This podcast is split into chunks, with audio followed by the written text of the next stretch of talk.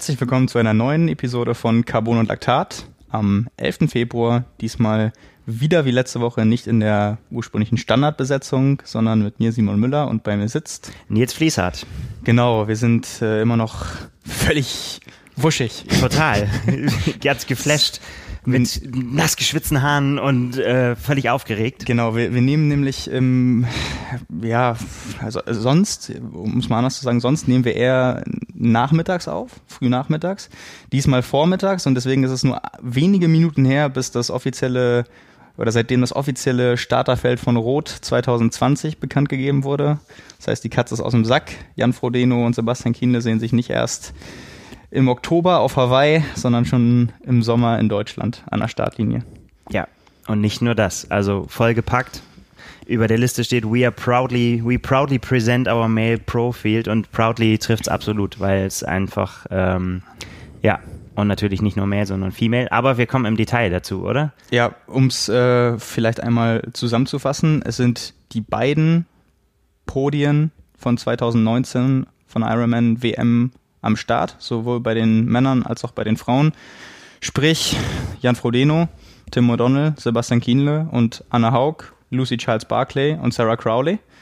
Ja, und das äh, kann sich sehen lassen. Ja, wenn es das man schon gewesen wäre, aber das ist allein das ist natürlich schon auch echt ein Knaller, ne? Also ähm, ja.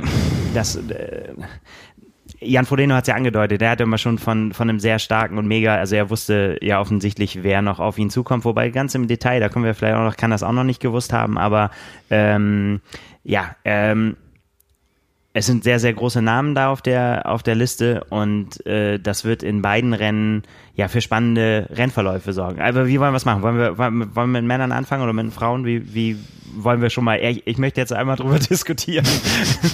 das ist, das muss raus. Äh, wir sind bisher noch nicht dazu gekommen, uns wirklich darüber ja, zu unterhalten. Wonach ist ihr denn? Ja, fangen wir doch mal mit den Mädels an. Genau, Ladies ja, First, beginnen genau. wir mit den Frauen. Anna Haug, äh, da wussten wir schon länger, der Fahrplan ist Südafrika, Rot, Hawaii. Und äh, ja, im Gegensatz zu Jan Frodeno hat sie noch nicht so vorher raushängen lassen, dass sie weiß, auf wen sie trifft oder welche Konkurrenz sie kriegt. Vielleicht wusste sie es auch schon vorher, vielleicht äh, auch erst später und hat es unabhängig davon entschieden, aber sie ist ja jetzt auch bekanntlich äh, keine Athletin, die sich vor der Konkurrenz versteckt. Nee. Ähm, also ich glaube, da freut sie sich auch, dass sie, wenn sie den Rohtitel denn auch in ihrer Karriere nochmal gewinnen sollte, auch danach stolz sagen könnte, äh, das war definitiv nicht geschenkt, sondern harte Arbeit. ja. Ähm, ja, wie schon gesagt, gesagt, neben Anna Haug äh, Lucy Charles Barclay, die es ja letztes Jahr dann auch geschafft hat, in Rot zu gewinnen nach mehreren Anläufen. Und das Jahr zuvor mit ja. dem dramatischen Finish äh, gegen damals noch Daniela Semmler. Äh, ich glaube, jeder, der das hier hört oder die meisten kennen das spektakuläre Zielfoto mit beiden am Boden, nachdem sie ja. neun Sekunden waren es, glaube ich, äh, voneinander getrennt in Rot bei einer Langdistanz äh, ins Ziel kam. Also ich schon wieder Gänsehaut. Äh, das war wirklich ja. echt. Das war, das war so ein krasses Finish. Ja, damals eben mit dem, ja, mit der, da hatte äh, Lucy Charles Barkley halt das Nachsehen und ähm, ja, letztes Jahr hat sie richtig einen rausgehauen. Persönliche Bestzeit ja. gemacht in äh, in Rot und ähm, ja, da konnte man, ich erinnere mich an die Pressekonferenz danach, da konnte man auch äh, in ein sehr, sehr zufriedenes Gesicht gucken und die fühlt sich da auch richtig wohl. Also das, die hat da äh, letztes Jahr, die war richtig, richtig äh, froh, dass sie das Ding gewonnen hat, weil es einfach auch, wir haben das hier auch schon öfter diskutiert, Rotsieger, das ist so ein, ähm, so ein Prädikat, was du dir in deinen Briefkopf schreiben kannst, irgendwie so, dass ja. das, es ist am Ende, wäre es auch vollkommen egal, gegen wen du da antrittst, weil einfach das Rennen so für sich steht, ja. dass, äh, dass wenn du das Ding gewonnen hast, dann bist du wer. Und ja. Ähm, ja, die brauchen das alle nicht mehr beweisen, dass sie wer sind. Ähm, Richtig. Aber umso spannender wird's halt, wer, wer schreibt sich dann da rein, Rot-Siegerin 2020. Ne? Ja, das ist so, äh, sind eigentlich zwei Revanchen, die da so aufeinandertreffen. Einmal natürlich äh, Lucy gegen Anne und einmal auch äh, Sarah gegen Lucy. Oder alle gegen Lucy. Und alle gegen, alle gegen Lucy und alle gegen Anne und äh, überhaupt. Nee, aber ähm, nachdem das auf Hawaii ja so spektakulär auch nicht nur um Platz eins lief, sondern letztendlich auch noch im zweiten Platz ja, äh, mit einem quasi noch Comeback von Lucy Charles Barclay, ist diese Dreierkonstellation ja sicherlich auch die, die am Ende wahrscheinlich äh, am relevantesten sein wird für den Sieg, um das nochmal komplett zu machen. Also wie 2019, Rachel McBride ist wieder dabei aus Kanada. Laura Siddle musste ja 2019 ihren geplanten Start, ich glaube, sie hatte sich was gebrochen im ja, Folge eines, so, ne? ja genau, Folge ja. eines Radsturzes. Äh, Absagen, für die, auch, auch, auch immer da äh, das ein gutes Pflaster ist, ne? Die, ja. die hatte auch schon auf dem Podium gestanden. Ja, genau. ja. ja ist auch schon jetzt äh, im, im besten Triathlon-Alter. Ja. Aber äh, gut, wir kommen bei den Männern gleich auch zu jemandem, der auf Hawaii bewiesen hat, äh, dass es nochmal das Alter ist, wo man einen raushauen kann. Also die hat auch die Erfahrung, in Rot abliefern zu können. Ähm, Beth McKenzie ist dabei und äh, wer sonst auch noch mit denen in einem Atemzug vorgestellt wurde, ist äh, Elena Illedic, zu der kommen wir später noch. Die hat beim Ironman 73 Dubai am vergangenen Wochenende ihr Profidebüt gefeiert, war letztes Jahr als Age-Grouperin schon in Rot am Start, äh, ist auch wieder mit dabei, aber wie gesagt, äh, die drei großen Namen, das Hawaii-Podium von 2019 bei den Frauen ist äh, ja sicherlich das, ähm, um, das es sich letztendlich beim Kampf um den Sieg drehen wird. Ähm, ja, ich finde es extrem, ich, oder ich bin eigentlich zwiegespalten, weil auf der einen Seite ist natürlich es spannend, natürlich, wie es ausgeht, aber der Rennverlauf ist eigentlich immer so vorgezeichnet, dass die entscheidende Frage halt eigentlich ist, holt man Lucy Charles Barkley ein oder nicht? In dem Fall ist es tatsächlich wahrscheinlich so, ne? Also ja. da, da gibt's äh, vermutlich ein, eine, eine klare Vorzeichnung. Ja, also ich meine, letztendlich ist es ja so, ganz egal an welchem, zu welchem Zeitpunkt, es sei denn, es ist auf dem Rad und man fährt zusammen und es wird eine Laufentscheidung, aber wenn man sie irgendwann überholt, wer das schafft, der wird vermutlich auch in der Lage sein, letztendlich im Ziel vor ihr zu sein. Ja, es sei denn, ähm, man bricht total ein, ne? Ja. Auch das ist ja immer im Rahmen der Möglichkeiten, ne? Ja. Ja, aber ich meine, ihr, ihr selbst ist es ja in Rot auch schon passiert, gerade weil sie eben weiß, äh, sie muss ihren Vorsprung halten, ausbauen, mhm. dass sie dann am Ende beim Laufen deutlich nochmal langsamer geworden ist. Ja, also hat aber auf Hawaii bewiesen, dass sie auch beim Laufen nochmal zurückkommt. Ja, kann, richtig, ne? richtig. Aber die Gefahr ist natürlich bei ihrem, und das ist natürlich extrem undankbar. Und äh, wir haben ja im Podcast über sie auch schon gesprochen, als oder Anna Haug sogar bei uns im Interview als ehrlichste Racerin, die es gibt, gezwungenermaßen, weil ja. sie eigentlich auch oft keine ja. anderen Taktikoptionen hat. Aber ähm, ich glaube tatsächlich, dass da die Gefahr, dass man sich verzockt, deutlich größer ist, weil man ist die ganze Zeit allein, es ist vielleicht auch schwieriger für den Kopf, man hat keine Abwechslung, man darf nicht nachlassen, man hat diese 10, 20 Watt Ersparnis, mhm. die man dann auch, wenn man regulär fährt, einfach nicht, das brauchen wir ja nicht, ist ja, ist ja kein Geheimnis. Es ist leichter für den Kopf und es ist äh, auch energiesparender, wenn du nur mal irgendwie in der Gruppe fährst, das macht macht's fürs Laufen wahrscheinlich ähm, besser. Und wenn du dann irgendwie stundenlang das Rennen anführst, ist natürlich auf der einen Seite motivierend, aber eben auch kräftezehrender im Vergleich und äh, sorgt vielleicht auch dafür, dass du überpaced, weil du denkst, okay, äh, ich muss die anderen jetzt auf Abstand halten. Ja. Und da darf man eben nicht nachlassen. Ja. Und äh, ja, spannend zu sehen, wie sich das auswirkt. Erstmal spannend zu sehen, wie so die Saison der großen Namen auch beginnt. Die haben nämlich ja alle noch kein Rennen gemacht und wie es dann bis dahin läuft. Äh, 5. Juli ist das Renndatum, bis dahin wird auch noch einiges passieren. und ähm, ja, aber. Ich weiß, wie oft wir darüber noch reden. Aber ja, oft. Ja, oft. Ich meine, ja, die, die, Vorzeichen ändern sich ja ständig. Das ist ja letztendlich auch das Spannende dabei. Also die, viele sind ja sehr transparent mit ihrer Vorbereitung, sagen dann auch irgendwie mal, ich bin im Trainingslager und konnte eine Woche nicht laufen, war hier verletzt, da verletzt. Einige lassen sich gar nicht in die Karten blicken. Äh, und dann gibt's halt diese klassischen Dinger, wo man nach dem Rennen erfährt, dass jemand halt gepokert hat und vorher nichts bekannt geben mhm. wollte und danach halt gesagt hat, okay, meine ganze Vorbereitung war eigentlich Grütze und ich war verletzt, ich wollte es halt nur nicht so zeigen. Ja. Ähm, gut, es gibt immer alle möglichen Szenarien da, aber können wir mal gespannt sein, wie so die Saison bei den verschiedenen Athleten anläuft. Und äh, ja, schauen wir weiter. Kommen wir zum Männerfeld. Ja. Ähm, und da kommt das zum Tragen, was du eben gerade auch schon gesagt hast, nämlich, nämlich nicht nur die Namen, sondern auch die möglichen Rennszenarien und spannenden Rennverläufe letztendlich, die sich daraus ergeben könnten. Genau. Ja, vielleicht müssen wir äh, dazu auch noch ein paar Namen noch mit aufzählen, ja. die wir vorhin noch nicht genannt haben. Jetzt machen wir es von, von oben mal weg, einfach wie die Liste aufgestellt ist. Jan Frodeno, Sebastian Kienle, Andreas Dreiz, der Vorjahressieger. Genau. Dann äh, Timothy O'Donnell, der, ich weiß nicht, ist er wahrscheinlich zum ersten Mal da, oder? Äh, denke ich. Also ja. ich kann mich nicht erinnern. Ähm, ja. Dann der allgegenwärtige Cameron Worth, der ähm, gerade gerade noch mal nachgeguckt. Ja. Äh, das würde würde bedeuten, dass Team Ineos äh, bei ihm jetzt erstmal die Tour de France nicht eingeplant hat. Die geht nämlich vom 27. Juni bis 19. Juli. Ja. Äh, Rot, wie gesagt, am 5.7. würde bedeuten, da ist jetzt erstmal in der, in der Fernplanung äh, nicht angedacht, dass äh, Cameron Wolf die Tour de France ja, fährt. Der Meister des auf mehreren Hochzeiten tanzens, selbst, selbst so gut tanzt nicht mal er, dass er, dass er das nicht Ja, wenn, wenn der. Oder er steigt aus wenn, vorher. Wenn, wenn der Ruf. Bevor die Berge kommen. Und dann zack. Ja, aber wenn der, ja. wenn der Ruf nochmal kommt, vielleicht verzichtet er dann auch auf Rot. Aber die Wahrscheinlichkeit ist schon relativ gering. Nee, ich glaube, glaub, der hat, äh, der hat mit dem, mit dem bayerischen und mit dem fränkischen Bier sich letztes Jahr da so angefreundet, dass er gesagt hat, da muss ich nochmal wiederkommen. Nein, er hatte in der Tat hier, glaube ich, noch eine Rechnung offen. Ne? Ich meine, letztes Jahr war er ja, ja, die einen haben gesagt großspurig, die anderen haben gesagt völlig unrealistisch, hat ja auch von Weltbestzeit geredet, ähm, war dann weit davon entfernt. Ähm, aber auch, wenn ich mich recht erinnere, wegen einer Handverletzung, die er hatte, die ihn stark behindert hat, von der er, wie du schon gesagt hast, vorher nichts, nichts gesagt hat. Ähm, ja, hoffe, es waren mehr, mehrere Sachen von einem ja. Rad, Radsturz, die ihn dann letztendlich eingeschränkt ja, haben. Da ja. ist er ja gefallen, hat sich, ich glaube, einmal auch noch äh, Rippe, einmal Nase, also das, Schulter. nee, nee, ge gebrochene Nase sogar. Und äh, ja, halt auf eine Seite gefallen und dann immer noch Prellungen und so gehabt. Und äh, ja, das hatten wir auch äh, relativ groß, dass er im Endeffekt gesagt hat, da sind wir wieder dabei, jetzt vorher nicht an die große Glocke gehängt, weil er meinte, es geht schon und dann äh, nicht schon vorher irgendwie zurückziehen möchte, aber danach gesagt, ja, ich bin jetzt quasi mit einer irgendwie gebrochenen Nase gefahren und ähm, ja, konnte eigentlich kaum die Position halten, weil ich solche Schmerzen hatte. Also da hat er auch viel Positives draus mitgenommen, ähm, hat er ja ganz offen auch so danach gesagt, auch wenn das Ergebnis eigentlich ja, kann man schon sagen, deutlich schlechter war, als er sich das vorher ja. vorgenommen hat, aber hat er später auf Hawaii auch gezeigt, ähm, dass das so im großen Kontext dann auch möglich ist, da einen draufzusetzen. Und das Laufen war äh, deutlich besser, ne? Richtig, also genau. er, der, dadurch, er ist, er ist langsamer Rad gefahren, aber ist deutlich, deutlich äh, schneller gelaufen. Ja. ja, also genau, er hatte halt die Probleme, die Position zu halten, auch wegen der Krümmung des Oberkörpers, weil er beim Radsturz halt gefallen ist und dann auch noch Prellungen und so hatte und beim Laufen ging das dann erstaunlich gut.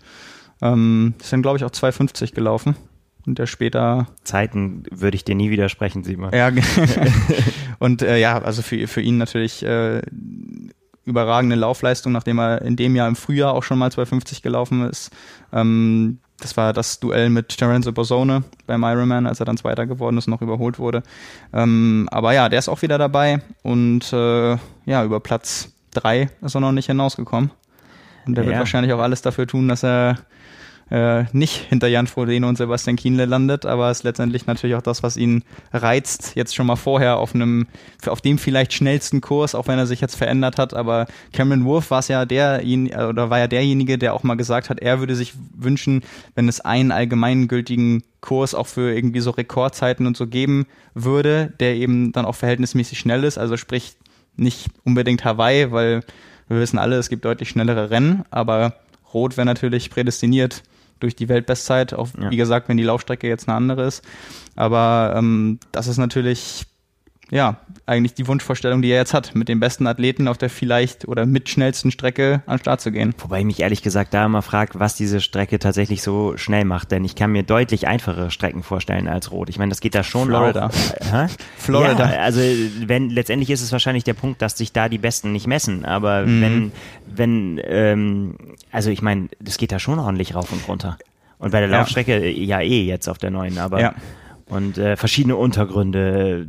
Also das, das ja, gebe ich, gebe ich dir völlig recht. Um, um die Leistung aufzustellen, brauchst du halt entweder jemanden, und von denen gibt's ja nicht so viele wie, wie Jan Frodeno, der das auch allein hinkriegt. Also der hatte ja, ja eben auch bei seiner Weltbestzeit nicht das Szenario, dass äh, sich gegenseitig mehrere Athleten über viele Stunden gepusht haben mhm. und am Ende einer dann die Überhand hatte, sondern der hat das ja quasi vom Start weg ab dem Schwimmen komplett allein gemacht. Und äh, ja, da gibt's vielleicht auch nur einen Athleten, der das in der Form kann momentan und vielleicht auch erstmal für die nächste Zeit. Und dann brauchst du eben das Szenario, wie du, wie du gerade gesagt hast, dass aufgrund der hohen Leistungsdichte, wenn viele Athleten starten, sich einfach grundsätzlich schnelle Zeiten daraus ergeben. Und hast du natürlich schon recht, das kommt dann nur zustande, wenn diese Athleten bei einem Rennen zusammen an den Start gehen. Und das schafft man in der Form nur auf Hawaii, manchmal noch in Rot und eventuell ansatzweise noch bei Kontinentalmeisterschaften, sprich Frankfurt, Südafrika. Genau, das kann sich und, so ergeben, ja. Ja, aber sonst ähm, ist das ja fast ausgeschlossen. Das, genau. das stimmt natürlich.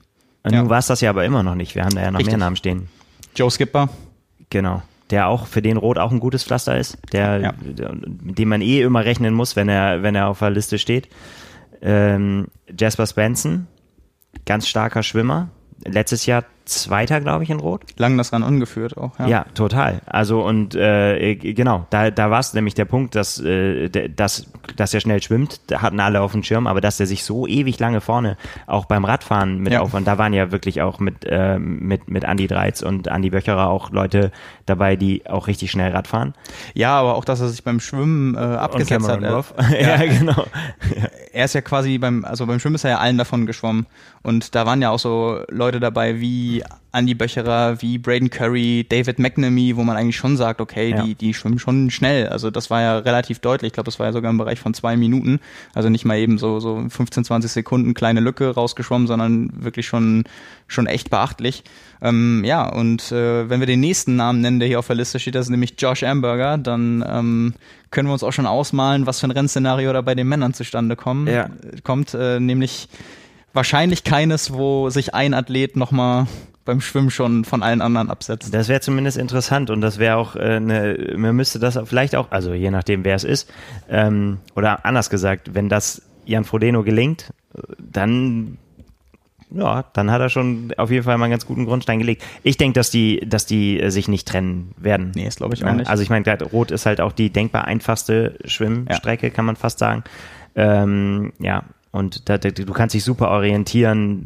Es geht halt dadurch durch das Schwimmen am Kanal. Du weißt immer, wo du bist. Du weißt, wo deine Konkurrenten sind. Da, da, da geht's vom Start weg los. Und dann, ja, dann werden die wahrscheinlich eine große Gruppe machen, würde ich mal behaupten. Ja, was heißt, was, was, heißt groß? Ich könnte mir tatsächlich gut vorstellen, dass das äh, ja, ein Quartett wird. Also mit ja. eben Jesper Svensson, Josh Amberger, Jan Frodeno und Tim O'Donnell. Ähm, das halte ich doch für realistisch. Und dann, was auf dem Rad passiert, ähm, ist dann halt die spannende Frage, ob jemand in der Form attackiert, wer sich absetzt, ob die Gruppe zusammenbleibt, aber alle unterschiedlich viel investieren müssen fürs Laufen und äh, dann natürlich die große Frage, ob von hinten Sebastian Kienle, Cameron Wolf, Joe Skipper ranfahren. Ob sie ranfahren, wann sie ranfahren. Ja. Also das äh, lässt schon viele mögliche Rennverläufe zu. Total interessant auch, ne, weil es ja auch diese Parallelen zu Hawaii dann letztendlich ja auch gibt, ne? Ja. Wo, wo, wo man sagen kann, äh, ja, wäre das jetzt vielleicht möglich gewesen, dann die Lücke doch vielleicht offensiver mhm. zuzufahren, ne? wo wir auch viel drüber diskutiert haben. Ähm, äh, also auch für alle, die da hinten drin dann äh, hingen, ne? mussten die nicht eigentlich äh, äh, Tim O'Donnell einholen? So, der ja. hat natürlich sich da vorne festgebissen auf Hawaii. Und das wird total spannend, wie, ähm, wie das jetzt wohl sein können. Also ich meine, da gibt's ja die, kommen die zusammen aus dem Wasser, ne? Da, mit, mit, mit Kienle und, und, und äh, Wurf. Ähm, ja. Wie, wie verhalten die sich auf dem, auf dem Rad? Denn diese Konstellation gab es ja auch in, in Rot schon mit, ja. äh, mit Kienle und Wurf. Mhm. Mit der, mit der, auch mit der schönen Aussage von Kienle, dass er quasi einmal anstandshalber versucht hat, nach vorne zu fahren und gesagt hat, ja, ich muss ja wenigstens einmal irgendwie hier auch mal äh, Tempo gemacht haben im Rennen und dann, dass, dass Cameron dann wieder vorbeikam und gesagt hat, nee, lass mal, ich, ich mach das, ich mach das vorne. Das ist, äh, nett, dann sind wir schneller unterwegs.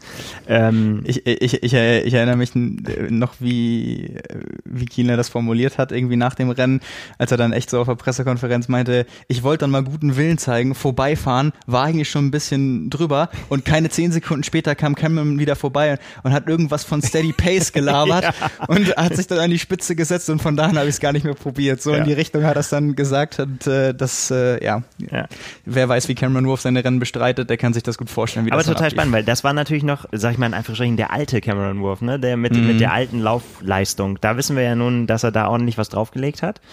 Ähm, ja. ja. gut, er weiß halt aber auch, er, er will ja, wenn er das, er will ja das Rennen letztendlich gewinnen und dazu muss er an die Spitze und so wenn er, wenn er weiß, jemand äh, setzt sich vor ihn, äh, tritt aber 30 Watt weniger, dann ist er, glaube ich, schon ein Athlet, der sagt, okay, dann übernehme ich lieber die Führung und die Wahrscheinlichkeit, dass wir irgendwann wirklich die Spitze erreichen, ist größer.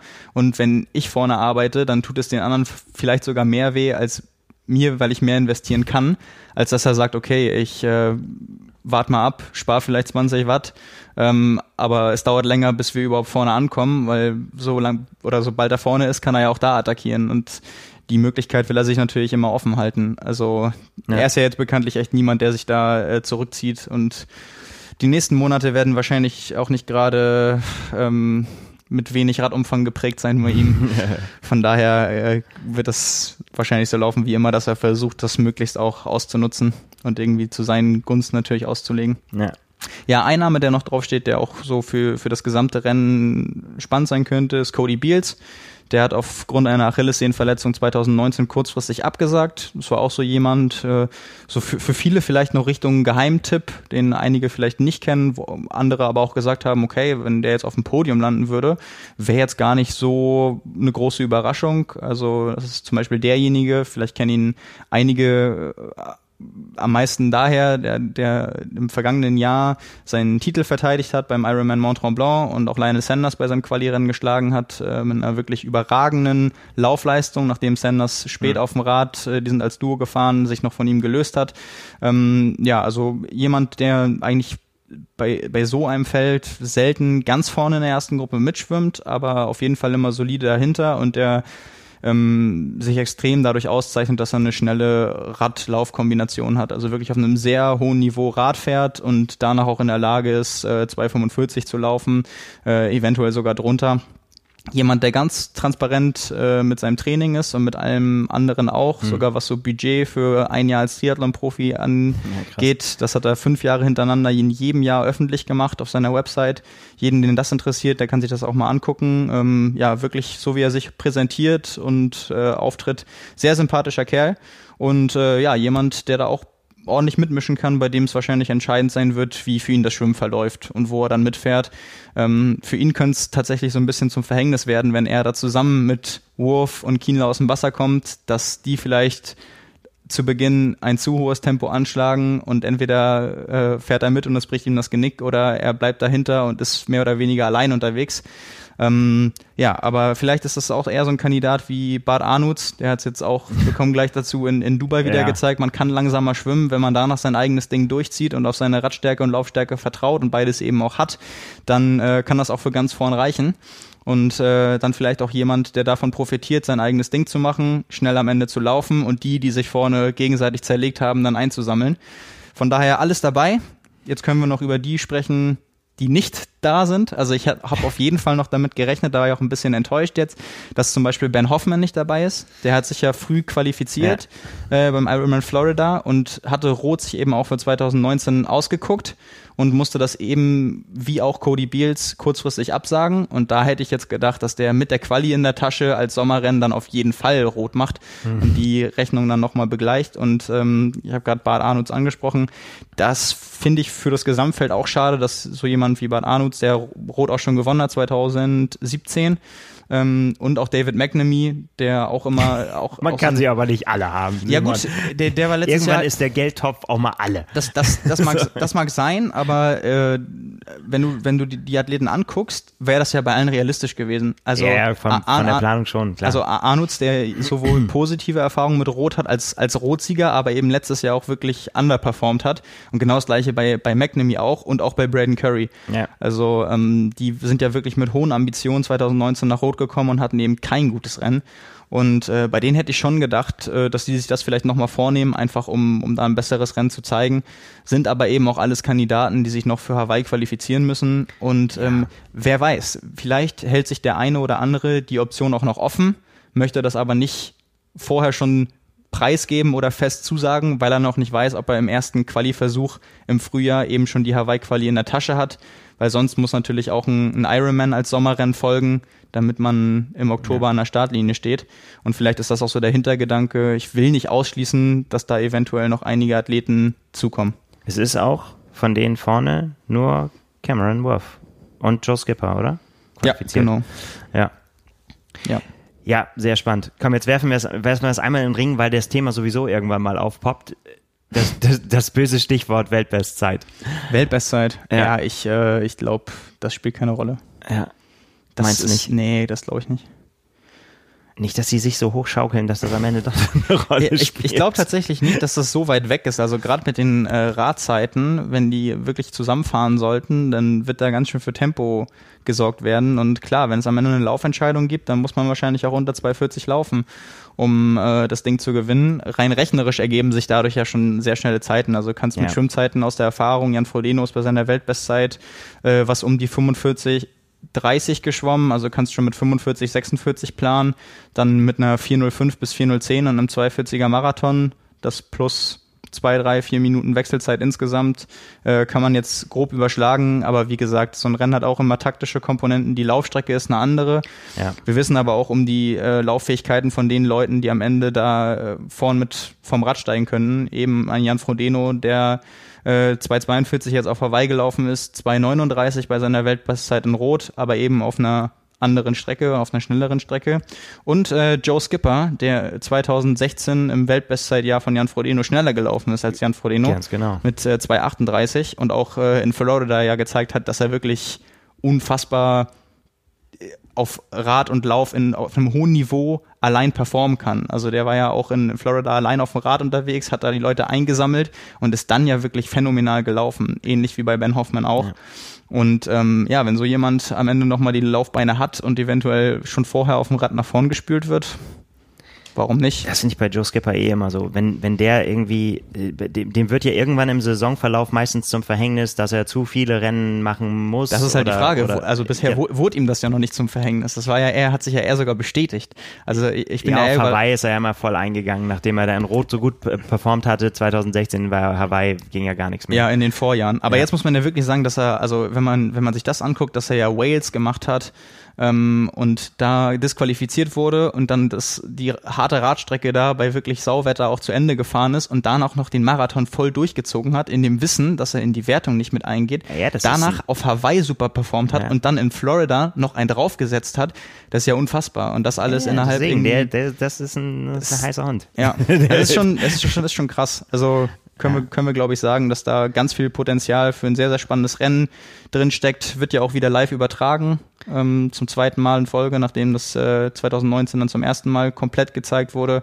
Äh, ja, und das spätestens jetzt rechtfertigt das, äh, das Startfeld oder die Startfelder ja, auch auf jeden Fall. Oh Gott, ich, ich, hab, ich kriege jetzt schon, wenn ich da fotografieren muss, weiß ich jetzt schon wieder, wie anstrengend das wird den, äh, den ganzen Tag, weil letztendlich so ein Frauenfeld, so ein Männerfeld, du musst ja überall sein, wenn du, wenn du alles fotografieren willst. Ja. Das ist, das wird Wahnsinn, abgesehen davon, dass die Mediapräsenz gigantisch sein wird. Ja.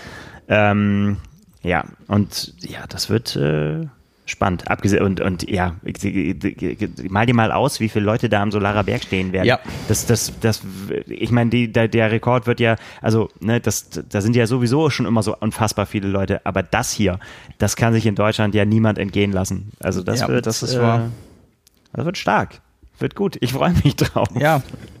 Sehr, ja, Frod Frodeno gegen Kienle in Rot. Ähm, weiß ich nicht, ob jetzt vor ein, zwei Jahren nochmal viele darauf gesetzt hätten, dass wir das nochmal erleben. Also ja. Ja. das äh, ist auf jeden Fall sehr gut insgesamt äh, für alle Beteiligten. Sowohl für die Athleten, die sich mit den Besten messen können, als auch für die Fans, die natürlich da jetzt was geboten kriegen, äh, was man, ja. was man echt nicht alle Tage sieht. Ja. Ich würde sagen, wir springen einmal, weil der Name schon gefallen ist, äh, zu einer Neuheit, nämlich dass ähm, Josh Amberger und Sebastian Kienle jetzt nicht nur einen Langdistanzstart im Sommer äh, am gleichen Ort verbindet, sondern auch der gleiche Trainer. Josh ja. Amberger trainiert jetzt bei Philipp Seib. Ja, und äh, du hast eine Liste vorbereitet, weil die braucht man auch langsam, ne? damit man da niemanden vergisst.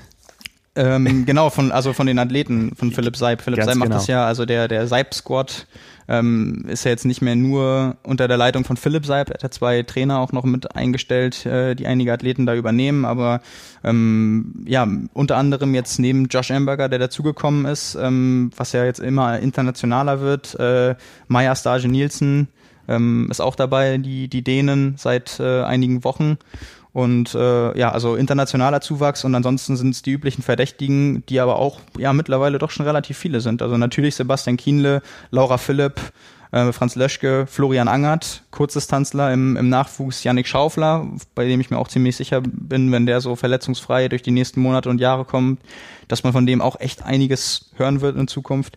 Ähm, Annalena Pohl und äh, Lea Keim aus dem ähm, Erdinger Perspektivteam, mhm. die gestern erst bekannt gegeben hat, dass sie zwar im Seib-Squad bleibt, aber unter Leitung eines, anderes, eines anderen Trainers bzw. Trainerin und eben nicht mehr von Philipp Seib äh, persönlich. Aber ja, das sind äh, mittlerweile schon einmal eine beachtliche Anzahl an Triathleten und natürlich sehr große Namen mhm. und auch erfolgreiche Sportler. Ja, jetzt eben auch so jemand wie Josh Amberger, bei dem man weiß, äh, Schwimmen und Radfahren eigentlich kein Problem. Äh, der macht sich bei den ganz großen Rennen die Top-Platzierung eigentlich immer, was heißt, macht sie sich kaputt, aber landet am Ende nicht ganz vorn äh, im Gesamtranking weil er nicht in der Lage ist, schnell genug zu laufen am Ende. Und das auf ist der Langdistanz oder auch auf der 70-3-Distanz? Also 70-3-Distanz landet er auch mal ja, 73-Distanz ja. hat er ja auch schon, auch schon Rennen ja. gewonnen, also Langdistanz ja auch, aber wenn man jetzt Rennen wie Hawaii eben nimmt oder auch die 73 WM, ja. wenn man sich da anguckt, den Vergleich, dann sieht man ganz klar, dass beim, beim Laufen die Substanz fehlt.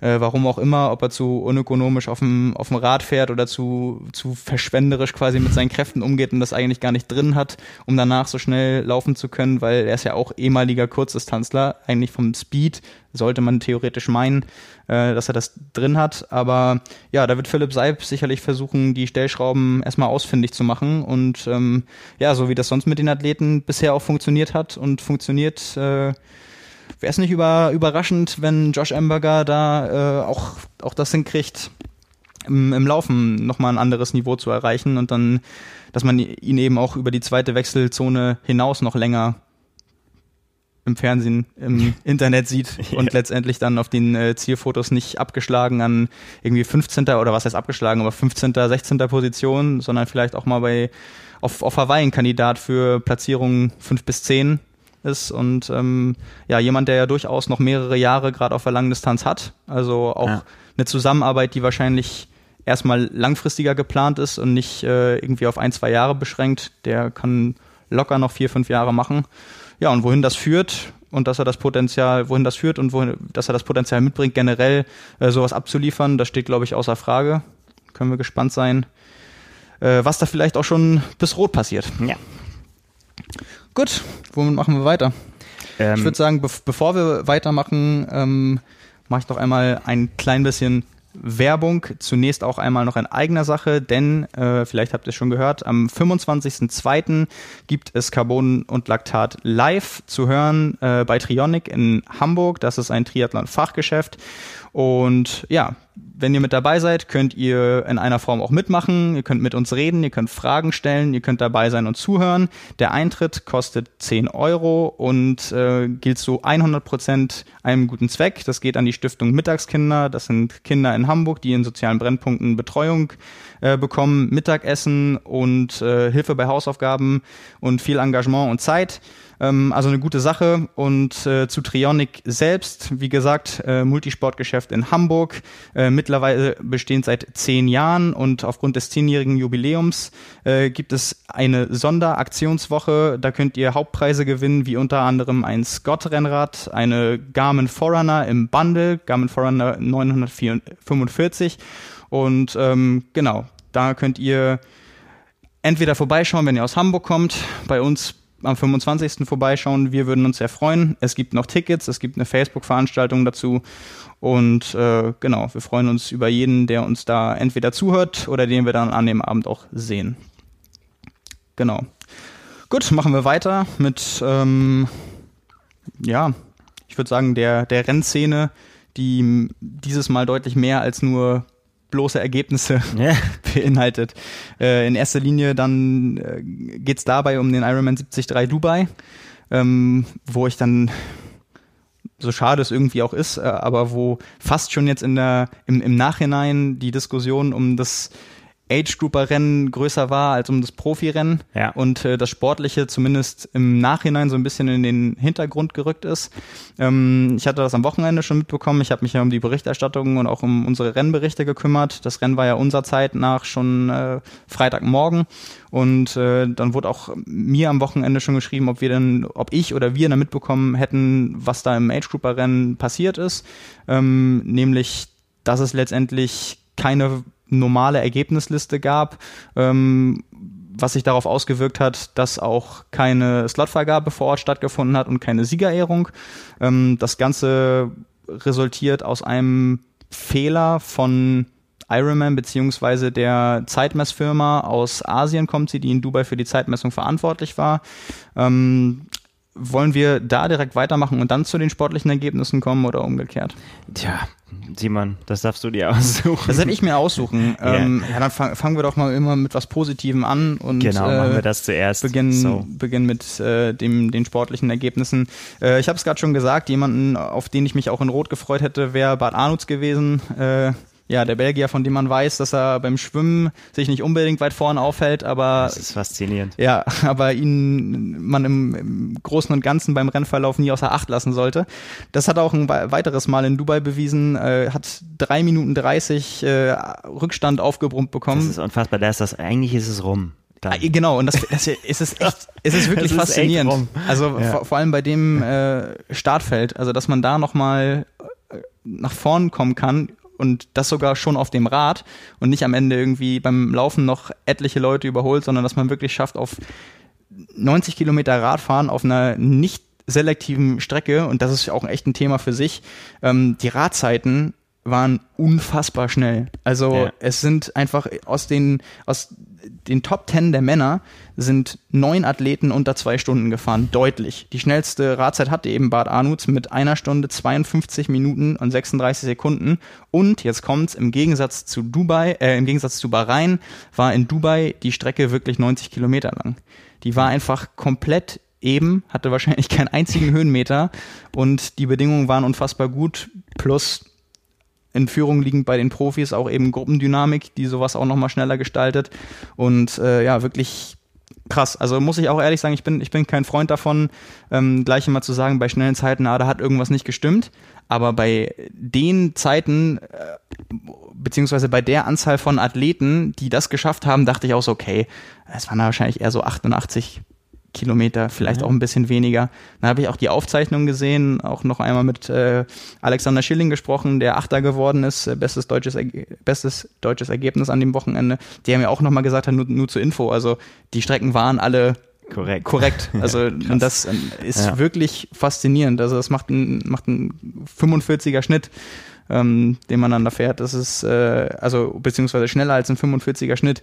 Ähm, das ist schon, äh, krass. Also wenn da, wenn da über zehn Leute im Schnitt schneller als 45 km/h fahren können, ähm, teilweise dann wie gesagt auch deutlich, das ja Respekt. Ähm, insgesamt war es dann so, dass Bad Arnutz auf dem Rad aufgefahren ist, sein Rückstand äh, eben egalisiert hat und dann bei der Laufentscheidung relativ schnell klar war, dass es ein Laufduell zwischen Bad Arnolds und Peter Hemmerich wird, also den beiden Belgiern.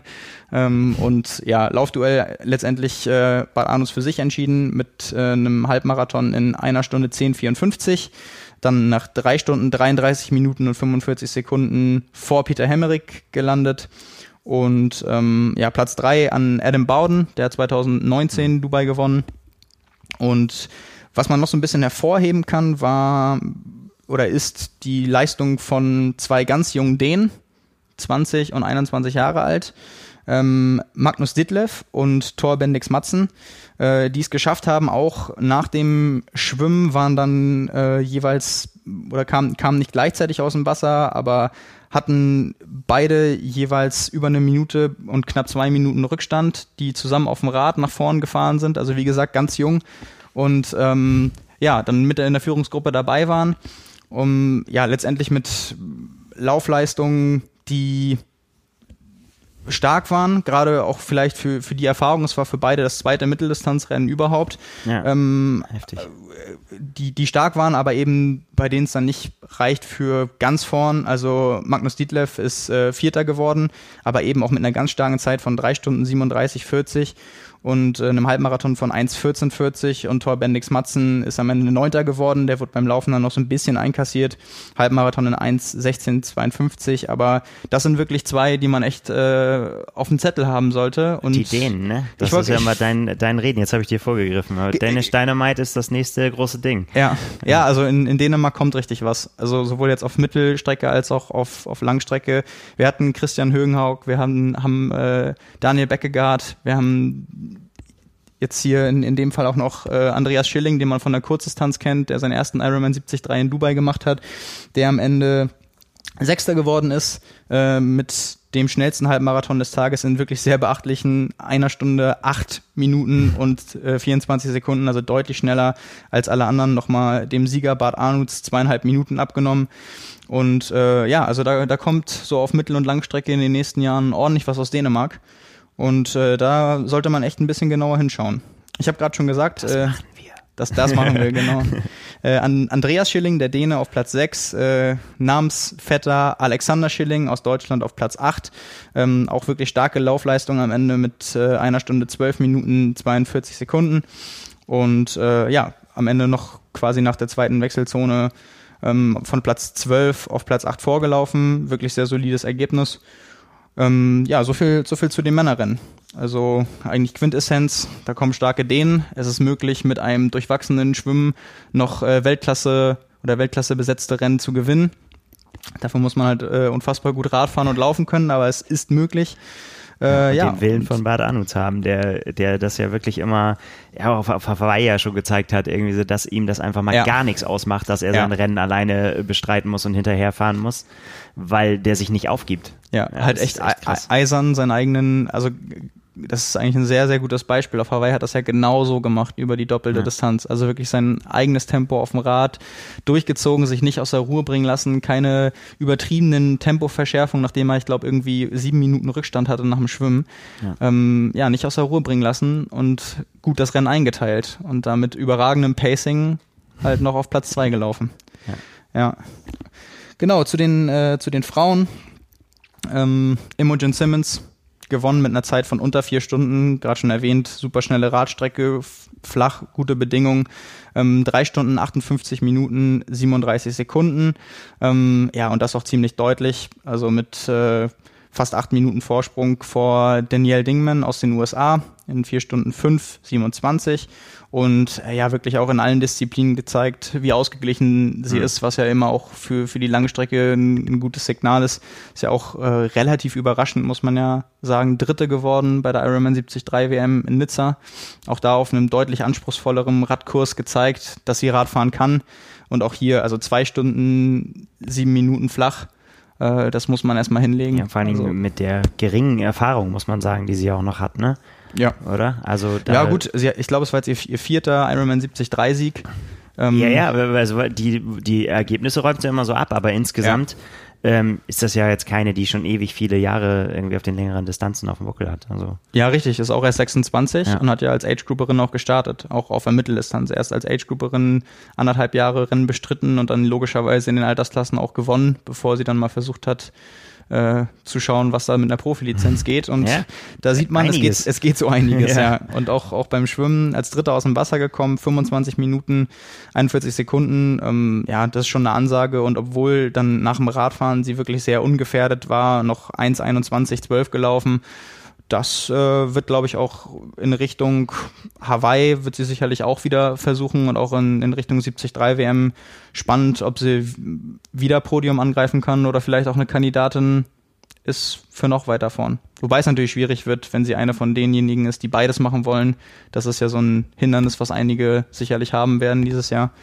Aber ja, das äh, bleibt auch abzuwarten. Auf Platz drei Pamela Oliveira aus äh, Brasilien und auf dem unglücklichen vierten Platz Helen Jenkins, die sehr erfolgreiche ehemalige Kurzdistanzlerin, äh, ja, knapp verpasst. Und äh, letztendlich ausschlaggebend dafür war die Radzeit, die doch um einiges langsamer war als äh, die Zeit von den ersten dreien, das zwei Stunden zwölf 41 gefahren, wo man sonst sagen würde, Granatenradzeit. Aber also unter den Bedingungen waren das halt eben dann doch äh, fast sechs Minuten, die sie da eingeschenkt bekommen hat von äh, Imogen Simmons und äh, Platz zwei und drei, also Daniel Dingman und Pamela Oliveira sind beide zwei Stunden neun und ein bisschen gefahren. Also das waren dann schon die Minuten, die da letztendlich gefehlt haben. Auch wenn sie, äh, also Helen Jenkins nochmal schneller gelaufen ist als äh, Oliveira. Ja, von daher. Comeback-Rennen? Ja, was heißt Comeback-Rennen? Das war jetzt erstes 73-Rennen und ähm, nach längerer Pause ist Mutter geworden ja. und äh, hat davor schon gesagt, mit Kurzdistanz war es dann erstmal und probiert das jetzt aus, wahrscheinlich dann auch noch ein bisschen länger. So den einen oder anderen Versuch wird sie bestimmt noch unternehmen und das bleibt auch spannend abzuwarten, wenn sie da ein bisschen Erfahrung noch gesammelt hat. Die kann da, denke ich, schon noch mehr zeigen, mhm. wenn sie das erstmal so ein bisschen raus hat vielleicht. Genau, Elena Iledic hatten wir noch angesprochen in Bezug yep. auf Rot, dass sie jetzt nicht dieses Jahr als Age-Grouperin starten wird in Rot, sondern als Profiathletin. Ihr ersten Start beim Ironman 73 Dubai hat sie jetzt auch hinter sich, Platz, äh, hat Platz 8 belegt. und äh, selbst dann danach auch dazu gesagt, beim Schwimmen keinen guten Tag erwischt und äh, auf der ersten Radhälfte auch nicht. Danach wurde es dann besser und mhm. äh, hat dann ins Rennen gefunden. Letztendlich waren vier Stunden, 16 Minuten, 35 Sekunden auf der Uhr, wo man sagen muss, also das sind dann 18 Minuten Rückstand hinter der Siegerin. Das ist schon ein Brett.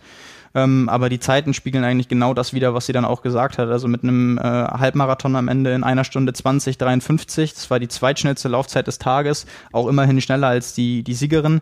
Ähm, das ist äh, schon echt mächtig. Also mhm. die, die Laufzeit äh, muss man erstmal so machen.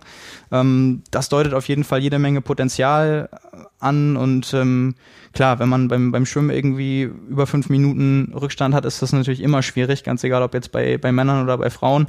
Ähm, aber wenn, wenn da in der Richtung noch ein bisschen was passiert äh, und das am Ende am Ende so eine schnelle Laufzeit noch entscheidender ist, weil man insgesamt vielleicht mal eine Gruppe erwischt oder so, dann äh, geht das definitiv auch irgendwo Richtung äh, Top 5 Platzierung oder eventuell beim richtigen Rennen ja, cool. noch mehr. Also war ja doch auch jetzt relativ stark besetzt, auch mit äh, Anna Watkinson, die sechste geworden ist, der Südafrikanerin. Also ähm, da einmal direkt ins kalte Wasser gesprungen. yeah. ähm, ja, auch da bleiben wir dran und äh, freuen uns drauf, was da noch in den kommenden Monaten so passiert. So, kommen wir zu dem äh, heißen Thema, was abseits des Profirenns passiert ist. Denn für die Profis gab es äh, eine Siegerehrung und auch Slots für die Weltmeisterschaft. Für die Age Grouper zunächst erstmal nicht, zumindest keine offizielle Siegerehrung. Ich hatte das Problem gerade schon äh, angedeutet. Es gab Probleme mit der Zeitmessung. Ähm, ich habe oder es wurde am Wochenende an mich herangetragen. Ich habe daraufhin mit Ironman gesprochen und auch mit Athleten, die selbst da waren, einmal am Start und einmal als Begleitperson, um mal so ein bisschen die verschiedenen Perspektiven einzuholen und so die Sichtpunkte auch verstehen zu können. Weil was ich so jetzt, äh, um es vorwegzunehmen, aus der ganzen Sache mitgenommen habe, ist so dieses, man sollte sich zwischendurch einfach mal die Frage stellen, wie hätte ich in dem Moment reagiert? Sowohl von Athletensicht, was hätte ich als Veranstalter gemacht, als auch aus Veranstaltersicht, was hätte ich mir in dem Moment als Athlet gewünscht. Ich glaube, das ist so die ganz zentrale Frage, mhm. ähm, die dabei entscheidend ist. Also ich äh, kann das aus Athletensicht erstmal, um, um vielleicht da einmal anzusetzen, total nachvollziehen. Ich gehe da mal jetzt, jetzt mal davon aus, ich bin da am Start, ich habe ein richtig starkes Rennen gemacht, ich freue mich, habe einen riesen Aufwand betrieben, bin da hingeflogen, es kostet ja. auch alles Geld. Ich mache, was weiß ich, da vier Stunden, lande lande auf dem Podium äh, in meiner Altersklasse. Das ist übrigens genau das ein Szenario, was Leuten da auch passiert ist, auch, auch deutschen Startern, mit denen ich gesprochen habe. Und dann gehe ich da hin und äh, Begleitung kommt natürlich mit. Ich, äh, ich freue mich und alle wollen dann den Abend irgendwie ausklingen lassen und äh, ahnen irgendwie noch von nichts und äh, kriegt dann gesagt, okay, wir können keine Siegerehrung durchführen. Und das wird in der Form erstmal kommuniziert, dass ähm, Moderator der Veranstaltung war Paul Kay, viele kennen ihn sicherlich, ähm, dann einfach gesagt hat, im, im Rahmen von der Award Ceremony und wie gesagt, die Profis wurden ganz normal geehrt und haben auch dann Pokal und Siegerehrung und Slotvergabe und so. Dann wurde eben gesagt, ja, für die Age Grouper können wir das nicht durchführen und ähm, ja, ausschlaggebend dafür war, dass der Zeitnehmer ähm, letztendlich einen Fehler gemacht hat oder es einen Fehler gab in der Zeitmessung ähm, von dem Zeitnehmer, der in Dubai für die Zeitmessung engagiert wird. Und ähm, das Tückische dabei war, dass, äh, also ich habe mir sagen lassen im Gespräch mit Ironman, es gibt äh, Sicherheitsmechanismen und auch so Backups, äh, die anzeigen, wenn etwas nicht bei der Zeitnahme funktioniert. Und die haben in dem Fall nicht gegriffen. Das lag ganz einfach daran, dass ähm, es keinen gewissen Zeitpunkt gab, bis zu dem die Chips ausgelöst haben sondern ja. das Problem sich so dargestellt hat, dass es wurde mal ein Athlet mit der richtigen Zeit auf die Strecke geschickt, äh, dann wieder drei nicht, äh, dann zwei wieder schon und so weiter. Also es, war es waren unregelmäßige Fehler und das hat dazu geführt, dass ähm, das System einmal keinen Fehler angezeigt hat und dass man erst äh, das gefunden hat in den Zeiten, als die Athleten alle schon auf der Strecke waren. Und da war natürlich ordentlich was los, wie man sich vorstellen kann, ähm, aus Veranstalter-Sicht. Und äh, das ist finde ich, ist, also kann man, glaube ich, den, den Zustand erstmal so zusammenfassen, das ist ein extrem ärgerliche Situation. Ja. Weil, wie gerade schon gesagt, sowas wird natürlich irgendwie mit, mit einberechnet. Man hätte sagen können, wenn das System nicht funktioniert, dann kann man äh, Athleten mit einer, also manuell quasi auf die Strecke schicken. Hat dann Ironman gesagt, dass es die Option quasi immer noch, noch gibt, dass man das im Hinterkopf hat, aber man hat den Fehler halt zu spät gemerkt. Es waren alle Athleten schon im Rennen. Und das hat letztendlich, um das noch einmal darzustellen, wie dann die Ergebnisse waren, beziehungsweise die Situation vor Ort, so wie ich dann auch äh, das von Teilnehmern ähm, geschildert bekommen habe, es haben einfach viele dann beim beim Zieleinlauf gemerkt, ihre Endzeit stimmt nicht. Ja. Und das lag daran, dass äh, die, die Athleten, die beim Schwimmen Start auf die Strecke gegangen sind, ähm, nicht ihre Zeit vom Rolling Start hatten als Anfang der Schwimmzeit, sondern die äh, Zeit des Startschusses. Ja. Also als da der, als kann der, ja richtig was dazwischen liegen. Genau, als der erste auf die Strecke geschickt wurde und wir wissen auch, äh, gerade auch bei, bei Top-Zeiten, da geht's dann halt auch mal um 30 Sekunden, um eine Minute, um drei Minuten und wir reden ja jetzt locker davon, äh, dass man mal eine Viertelstunde später ins Wasser gehen könnte und auch gerade bei ähm, also wer, wer jetzt irgendwie sagen will, ach, äh, wer eine Viertelstunde später startet, hat mit den Slots oder so oder mit Siegerehrung sowieso nichts zu tun.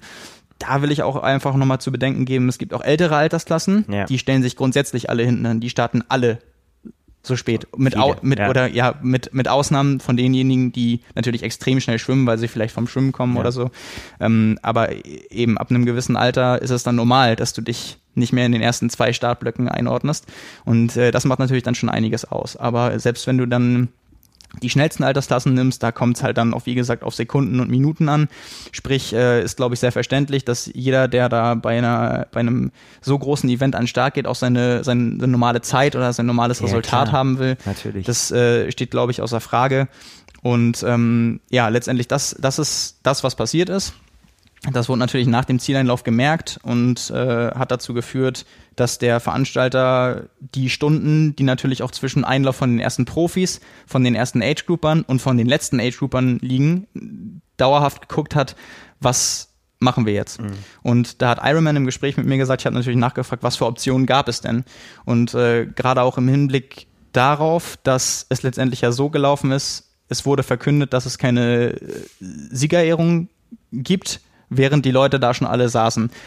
Und da war ein großer Kritikpunkt ähm, generell einmal auch bei vielen Teilnehmern, die, beziehungsweise es war ein bisschen gespalten, aber alle die, die vor Ort waren, bei abends bei der Abendveranstaltung und ähm, als Athlet am Start waren, für die ist es ja gratis. Alle anderen, wenn sie im Vorfeld ähm, das mitgebucht haben als Begleitung, haben 100 Dollar gezahlt. ja, Jetzt- was halt auch eine Summe ist, ne? ja, und dazu muss man jetzt einmal sagen, das kann man sich nicht so vorstellen wie bei einer europäischen Ironman-Veranstaltung. Und das haben auch mehrere Teilnehmer, mit denen ich gesprochen habe, wirklich gesagt. Also die Abendveranstaltung da ist am Strand mit gedeckten Tischen, mit äh, wirklich schick angezogenem Personal im, ich glaube, es heißt Jumeirah Beach Hotel, äh, bei einer wirklich wahrscheinlich für ein Ironman-Rennen einzigartigen Kulisse und auch mit einem Essen, was überdurchschnittlich ist und über das hinausgeht, was dann, sage ich mal, die Pasta-Party am Abendbuffet, was wir vielleicht sonst von, von anderen Veranstaltungen kennen, hinausgeht. Und da äh, im Gespräch mit Ironman, ich habe das natürlich auch gefragt, so was ist denn mit denjenigen, die nur ähm, mitkommen, weil jemand bei der Siegerehrung geehrt wird, weil man den Moment erleben möchte, wenn man Fotos machen möchte. Und da wurde dann auch ganz klar gesagt, das ist natürlich ärgerlich, aber diese 100 Dollar bezahlt man nicht für, für diesen Moment, sondern weil einem da die komplette Veranstaltung geboten wird. Und ähm, da muss ich ehrlich sagen, das wurde mir jetzt von den Leuten, mit denen ich gesprochen habe, geteilt zugetragen. Also einmal haben äh, Teilnehmer das wirklich so gesehen, jetzt wirklich rein, was dieses Finanzielle angeht, ähm, hätten Leute dann nicht 100 Dollar bezahlt, wenn sie das vorher gewusst hätten. Und Ironman sagt eben, das sind wahrscheinlich wenige und äh, da kam auch die Aussage, wenn ich meinen Athleten oder mein Familienmitglied oder und so weiter nach, nach Dubai begleite, mit dem finanziellen Aufwand, mit dem Rennen, dann ist doch die Wahrscheinlichkeit, dass ich mit der Person, weil die eben da auch umsonst reinkommt, weil das im Startgeld mit drin ist, auch dahin begleiten will, weil ich da einen runden Abschluss von dem ganzen Event haben möchte, relativ groß. Abgesehen von dem Abschneiden des Sportlers. Und da hatte ich, als ich mit den Leuten geredet habe, beide Szenarien. Also es gab einmal die, die gesagt haben, also einmal der Preis als solcher, ähm, klar, man kriegt das nicht hinterhergeworfen, aber er ist angemessen im Vergleich zu anderen Veranstaltungen. Wir wissen, sonst kostet das auch 50 Dollar Das ist was auch, ich auch schon richtig Ja, viel ist- finde. äh, was Aber ich bin auch wirklich, also da kommen wir vielleicht auch noch drauf ähm, äh, später. Ich bin da immer sowieso sehr, sehr kritisch, was Ja. diese Summen angeht. Ähm, Ist ja auch total angebracht. Ja. Also bin ich, bin ich auch, aber es geht eben nur darum, dass das auch aus Teilnehmersicht und wie wir wissen, Teilnehmer wissen auch normalerweise, was ein Startgeld kostet. Die kennen eben auch die Größenordnung. Ähm, wo dann eben gesagt wird, das ist halt auch nicht vergleichbar. Also es ist nicht so, man bekommt das Gleiche und in Dubai ist auf einmal alles doppelt so teuer, Ja. sondern ähm, es geht schon darum, dass die da den Anspruch haben, mit der Abendveranstaltung eben eine Kulisse und ein Setting bieten zu können, was du sonst nicht findest. Und ich hatte eben auch den Fall, äh, dass ich mit einer Begleiterin von einem Athleten telefoniert habe, die gesagt hat, wenn ich das vorher gewusst hätte, wenn die Kommunikation so gewesen wäre, ähm, dass ich gesagt bekommen hätte, okay, es findet keine Siegerehrung statt, dann hätte ich das Geld nicht bezahlt. So, dann, äh, das war für mich der einzige Grund, dahin Ja. zu gehen, dann hätte ich meinen Abend anders verbracht. Und mir vor allem auch das Geld gespart. So, also das zeigt einfach, und äh, da waren ja mehrere hundert Athleten am Start, ähm, dass, dass es da sehr gespalten ist. Also einfach diese, dieser Grund, warum besuche ich die ja, klar, Veranstaltung, ich mir vorstellen. Ja. ähm, einmal der Veranstaltung wegen und einmal des ähm, Athleten wegen, mit dem ich dann da bin, äh, der dann da geehrt wird oder seinen Slot bekommt. Und ähm, ja, ein- einfach um da mal so klar zu machen, es gibt definitiv beide Perspektiven, auch von den Leuten, die ähm, beteiligt waren. Und äh, geregelt wurde das ja letztendlich so, dass es ähm, oder beziehungsweise um vielleicht ist es besser da einmal anzusetzen. Es ging von der Kommunikation bei Ironman eine Mail raus an die Teilnehmer, ähm, die allerdings dann erst nachdem die Siegerehrung begonnen hat, eingegangen ist bei denjenigen. Also Beginn der Siegerehrung war um, um 19 Uhr und irgendwie kurz nach 8 kam dann eine Mail an, ähm, wo sich Ironman bei den Teilnehmern auch entschuldigt hat und die Problematik dargestellt hat, äh, dass es Fehler bei der Zeitnahme gab, ähm, was die Schwimmzeiten angeht, dass es deswegen nicht möglich ist, die normale Ergebnisliste ähm, auszuwerten und dass man dementsprechend dann auch keine Sieger ehren kann, weil man Ja. eben, weil es eben un unvollständig ist und dass man deswegen zwei ähm, Wertungen macht, einmal nur mit äh, Radfahren und Laufen und dann einmal mit denjenigen, bei denen alles funktioniert hat. Und dass man, um sicher zu gehen, dass keiner benachteiligt wird, was die Slots zumindest angeht, was ja sehr wahrscheinlich ist, man reist nach Dubai, irgendwie frühes Rennen, um, Ja. um sich die Quali zu holen, gibt es bestimmt einige, die das gemacht haben um, um da sicher zu gehen und auch den Athleten entgegenzukommen, dass da niemand äh, runterfällt, hat man die Slots verdoppelt, von 40 auf 80 Slots und aufgeteilt, dass man quasi wie vorher auch 40 Slots hat, aber eben für jede der Wertung. Und da eben sicher geht, äh, dass e- einmal als Entgegenkommen und einmal, dass jeder, dem sonst auch bei einem normalen Zieleinlauf ähm, da einen Slot zugestanden hätte, einen bekommt. Ja, das, das kann man wahrscheinlich damit abdecken, dass tatsächlich wirklich jeder, der irgendwie in Gefahr gewesen wäre, einen Slot zu kriegen, jetzt auch einen kriegt. Ja. Es kann natürlich das, ähm, da- das sind natürlich so ein bisschen theoretische Rechenspielchen. Klar, das kann, klar. was die Platzierung angeht, ne, und vielleicht für jemanden, der sagt irgendwie so, hey, das war mein Ziel, ich wollte meine Altersklasse gewinnen, das ist, kann man jetzt so im Prinzip nicht mehr rekonstruieren. Wahrscheinlich. Ja. Also das äh, zumindest stand jetzt. Und das ist halt auch das, Ja. was ich meinte mit den Perspektiven aus Teilnehmersicht. Klar, es ist natürlich unfassbar ärgerlich, wenn du da ablieferst und ein super Ergebnis hast und es wird, einmal wird dir vielleicht die schnelle Zeit, die ja definitiv alle da irgendwie hatten oder die meisten, Ja. wird dir vielleicht gar nicht anerkannt und es ist nicht deine eigene Schuld und äh, deine Platzierung ist eben nicht so aussagekräftig, wenn man irgendwie dann weiß, man hat in der Bike-and-Run-Wertung was gewonnen oder es sind andere da nicht mit drin, die eigentlich ähnlich leistungsfähig oder schnell gewesen wären, hat äh, oder ist halt Ja, einfach das spült dich da nach vorne, weil du eigentlich ein schlechter Schwimmer bist und aber äh, Dann freust du dich wahrscheinlich ja, insgeheim. Die anderen Disziplinen total gut sind, da wird man sich wahrscheinlich eher insgeheim freuen, ja, aber das kann natürlich auch sein, ne? Ja, also der größte Ja. Punkt dabei, äh, gerade für die Leute vor Ort, mit denen ich gesprochen habe, war natürlich so dieser, diese äh, kollektive Enttäuschung. In dem Moment alle saßen da voller Erwartung Ja. und dann tritt jemand auf die Bühne, der sagt, aus den und den Gründen müssen wir das jetzt alles einstellen und können das nicht durchziehen. Ähm, das ist natürlich etwas, was, wenn es so läuft und man das vorher nicht weiß, wo man sich vorstellen kann, man sitzt da und dann ist man erstmal irgendwie, ich will nicht sagen geschockt, das klingt jetzt so, so ho- hoch, aber das ist einfach weiß, so, du, was passiert wäre, ne? ja, du, du, du ärgerst dich natürlich dann einfach, gerade wenn du selbst nichts dafür kannst. Und ähm, der, der Grund oder was ich natürlich auch Ironman dann gefragt habe, ähm, ist, warum konnte man das nicht in irgendeiner Form versuchen, früher zu kommunizieren und sei es mit einer, einer Mail, ähm, in der das gesagt wird und selbst wenn die nicht mehr gelesen wird, weil ja viele Athleten mhm. noch lange auf der Strecke sind und dann duschen und wahrscheinlich nicht erstmal als erstes ihre Mails checken, sondern das äh, Abendprogramm vielleicht eingeplant haben und dann sofort hingehen und das auch erst da erfahren hätten. Es wäre auf jeden Fall eine andere Art und Weise der Darstellung gewesen. Da hat Ironman gesagt und in, inwieweit ähm, das stimmt oder realistisch ist, kann ich auch gar nicht beurteilen, weil ich da technisch nicht genug drin bin. Auf jeden Fall war, war die Aussage von Ironman, dass es den ganzen Tag über versucht wurde, durch verschiedene Algorithmen vom Zeitnehmer noch die Ergebnisse zu rekonstruieren. Also es gibt wohl die Möglichkeit, nachträglich die Zeiten noch oder die richtigen Zeiten und Endergebnisse noch darstellen zu können. Und diese Möglichkeit war über den Tag mal wahrscheinlicher, mal unwahrscheinlicher. Und äh, sie wollten halt bis zum letzten Moment versuchen, ob man das irgendwie hinkriegen kann in dieser Zeit. Und das war dann der Grund dafür, warum man nicht frühzeitig gesagt hat, okay, mhm. wir, ähm, wir sagen das ab, weil man zu dem Zeitpunkt noch nicht sicher gehen konnte, dass es nicht doch eine Möglichkeit gibt, um die Daten sicherzustellen. Ähm, das ist ist die Aussage von Ironman. Wie gesagt, ich bin da nicht äh, technisch genug drin, um das beurteilen zu können. Ist natürlich dann ähm, schlüssig, dass man sagt, okay, wir versuchen bis zuletzt irgendwie zu, zu gucken, kriegt man das hin? Und selbst wenn man sagen muss, wir können das jetzt nicht machen, aber wir brauchen Zeit, um dann äh, das auszuwerten, aber können nur ein, oder können eine Ergebnisliste machen, weil wir die Schwimmzeiten doch rekonstruieren können, wäre ja auch eine Möglichkeit gewesen.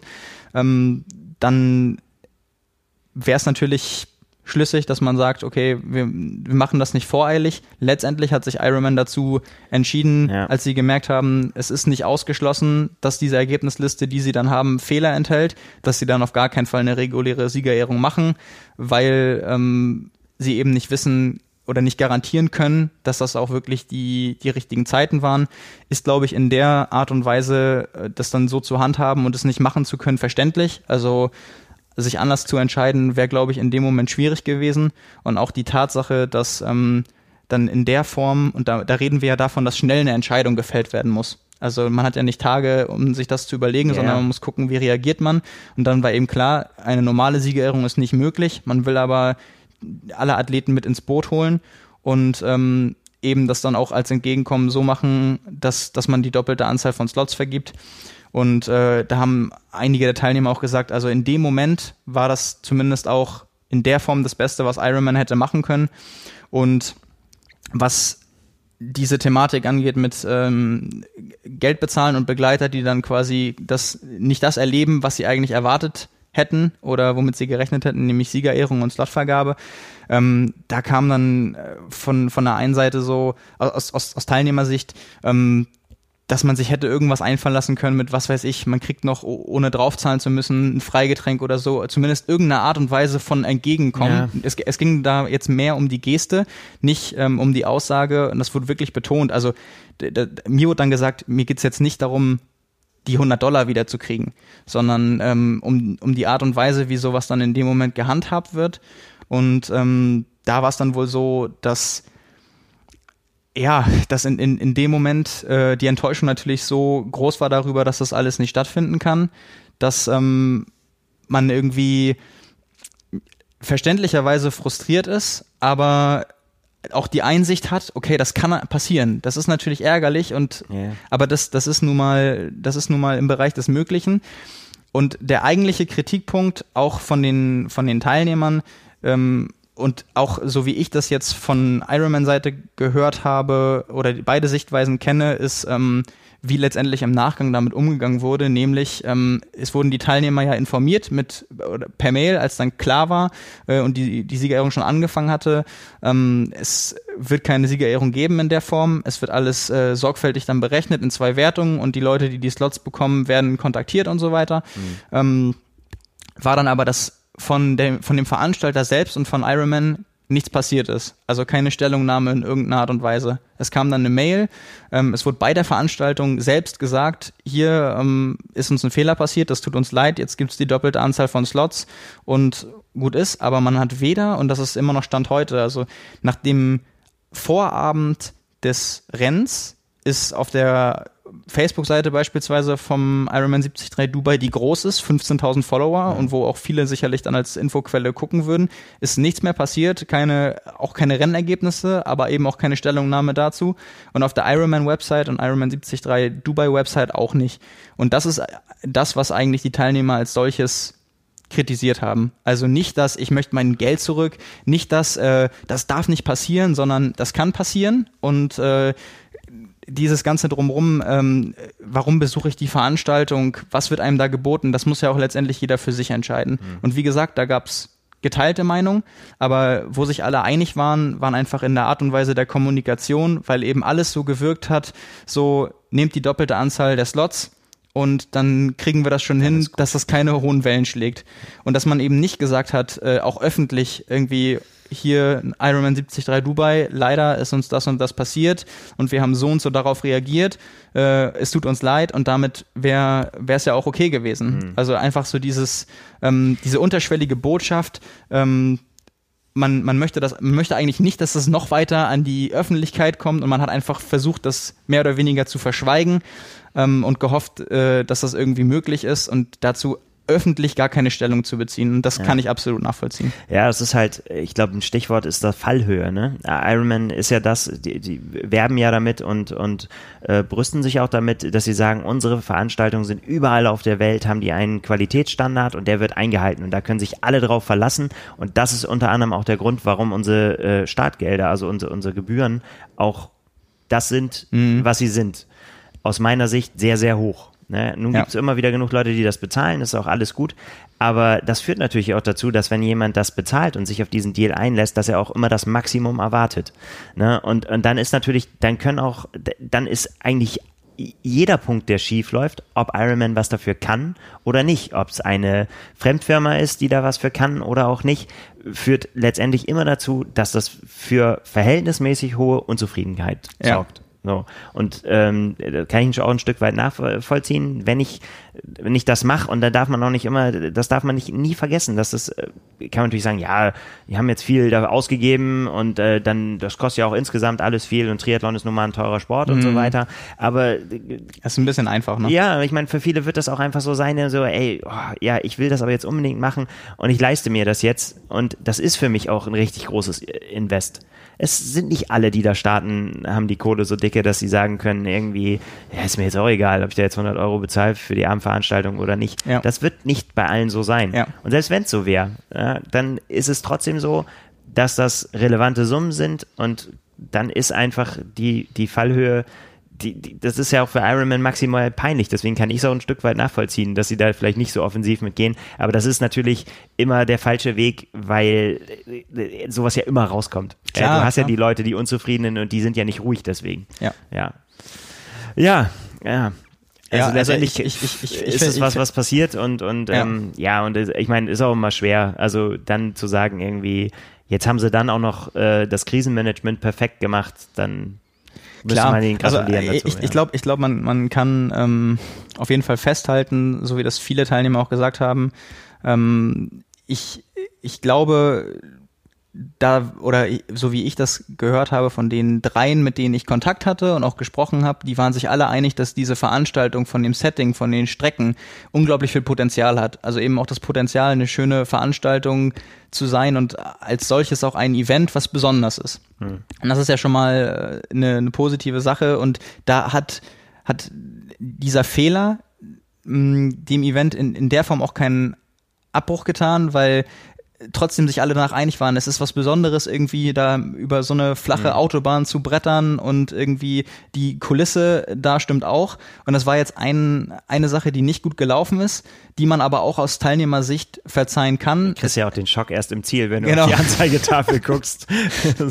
Ja, aber, aber wo es eben darum geht, wie, wie geht man damit um und vor allem in dem Fall dann, wie geht man äh, im, im Sinne der Öffentlichkeit damit um, also eben als ja. Veranstalter und dass da dann eben versucht wird, äh, quasi nicht nur das nicht an die große Glocke zu hängen, sondern das mehr oder weniger ja zu verschweigen. Also man findet halt nichts dazu. Man findet nichts bei Ironman äh, auf den verschiedenen Seiten. Es ist quasi so, als wenn das nicht passiert wäre. Ja. Also es ist wirklich so, nur dadurch, dass Athleten das äh, vor Ort erlebt haben, wird das jetzt wahrscheinlich in verschiedenen Ländern darüber kommuniziert und an äh, verschiedene Leute rangetragen und verbreitet sich auf diese Art und Weise. Und das sollte bei egal welchem Fehler nicht so sein. Also zumindest bei einer Veranstaltung, bei einem Veranstalter, sei es im, im Sport oder sei, wenn irgendwas äh, bei einem Konzert nicht funktioniert oder irgendwie ein Eintrittsmechanismus in einem Freizeitpark und da stehen ja. Leute und warten fünf Stunden, dass man dann, dass dann wenigstens ein Statement kommt, hey, Entschuldigung, heute ist das und das passiert passiert. Und dann kann man auch noch überlegen, man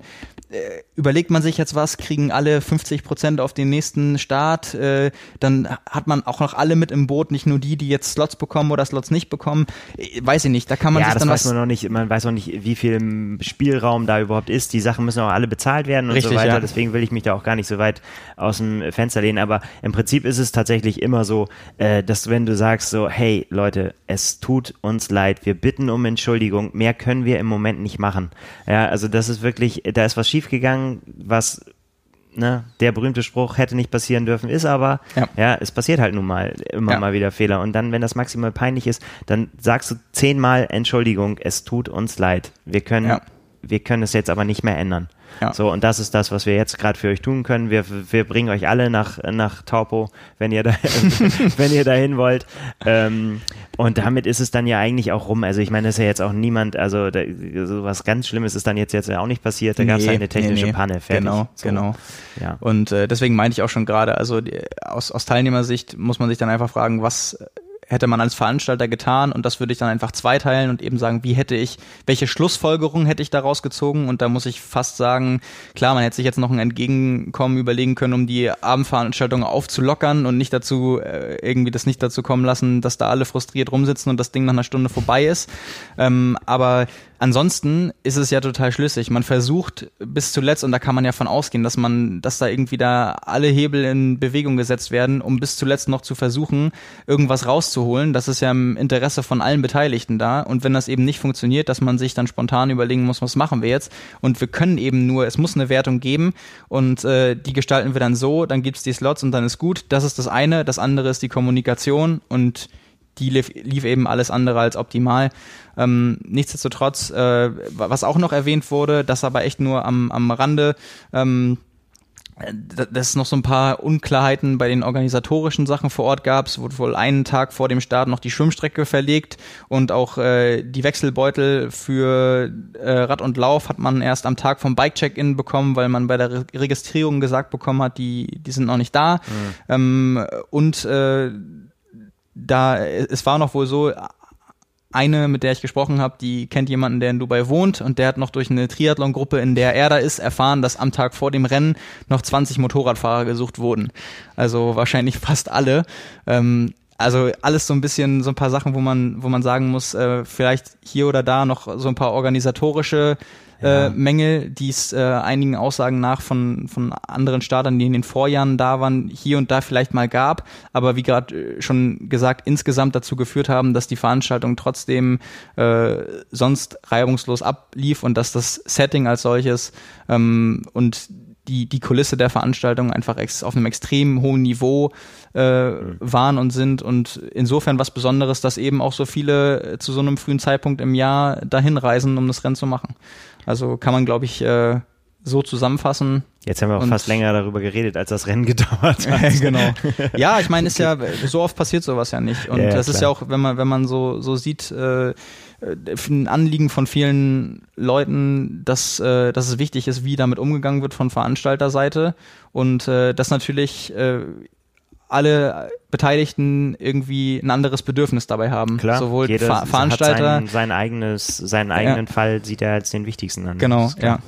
Deswegen manchmal sich da irgendwie reinzuversetzen äh, und sich zu fragen, was man selbst getan hätte, hilft da teilweise vielleicht auch bei der Entschärfung und dabei die eigene Enttäuschung und Wut eventuell so ein bisschen äh, relativ klein zu halten noch, aber ich glaube, damit ist es dann auch erledigt und äh, ist ja nun jetzt auch nicht so, dass es bei jedem zweiten Ironman-Rennen stattfindet, äh, sondern sich das dabei absolut um eine Ausnahme handelt und ja, man lernt ja bekanntlich aus Fehlern und wenn das nochmal passiert, äh, wird vielleicht auch eine andere Kommunikation stattfinden. Da bin ich doch froh, dass ich nicht in die äh, Verlegenheit komme, um Slots zu konkurrieren oder um Bestzeiten. Ich hätte das wahrscheinlich nicht mal gemerkt, wenn, wenn da um die Zeit aufgepoppt wäre. Gesagt, ja gut, ist halt so, wie es ist.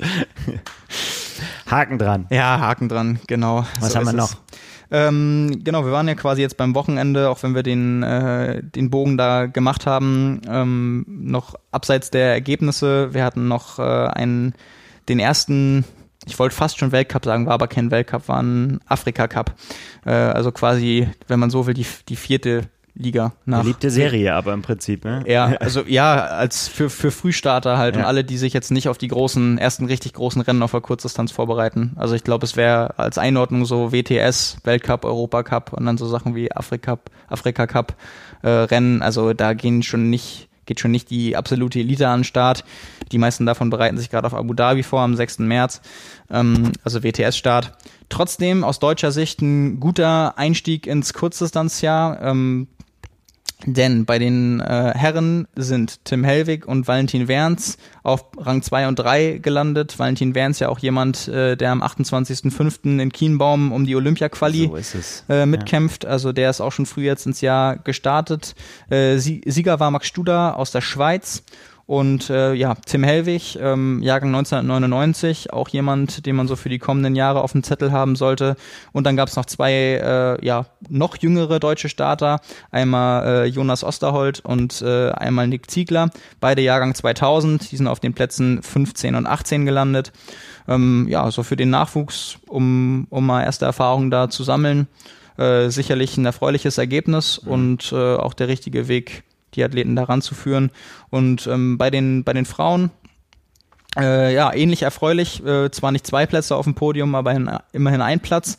Äh, Annika Koch auf Platz zwei hinter äh, Julie Darren aus der Schweiz, also zwei Schweizer Sieger, Schweizer Doppelsieg.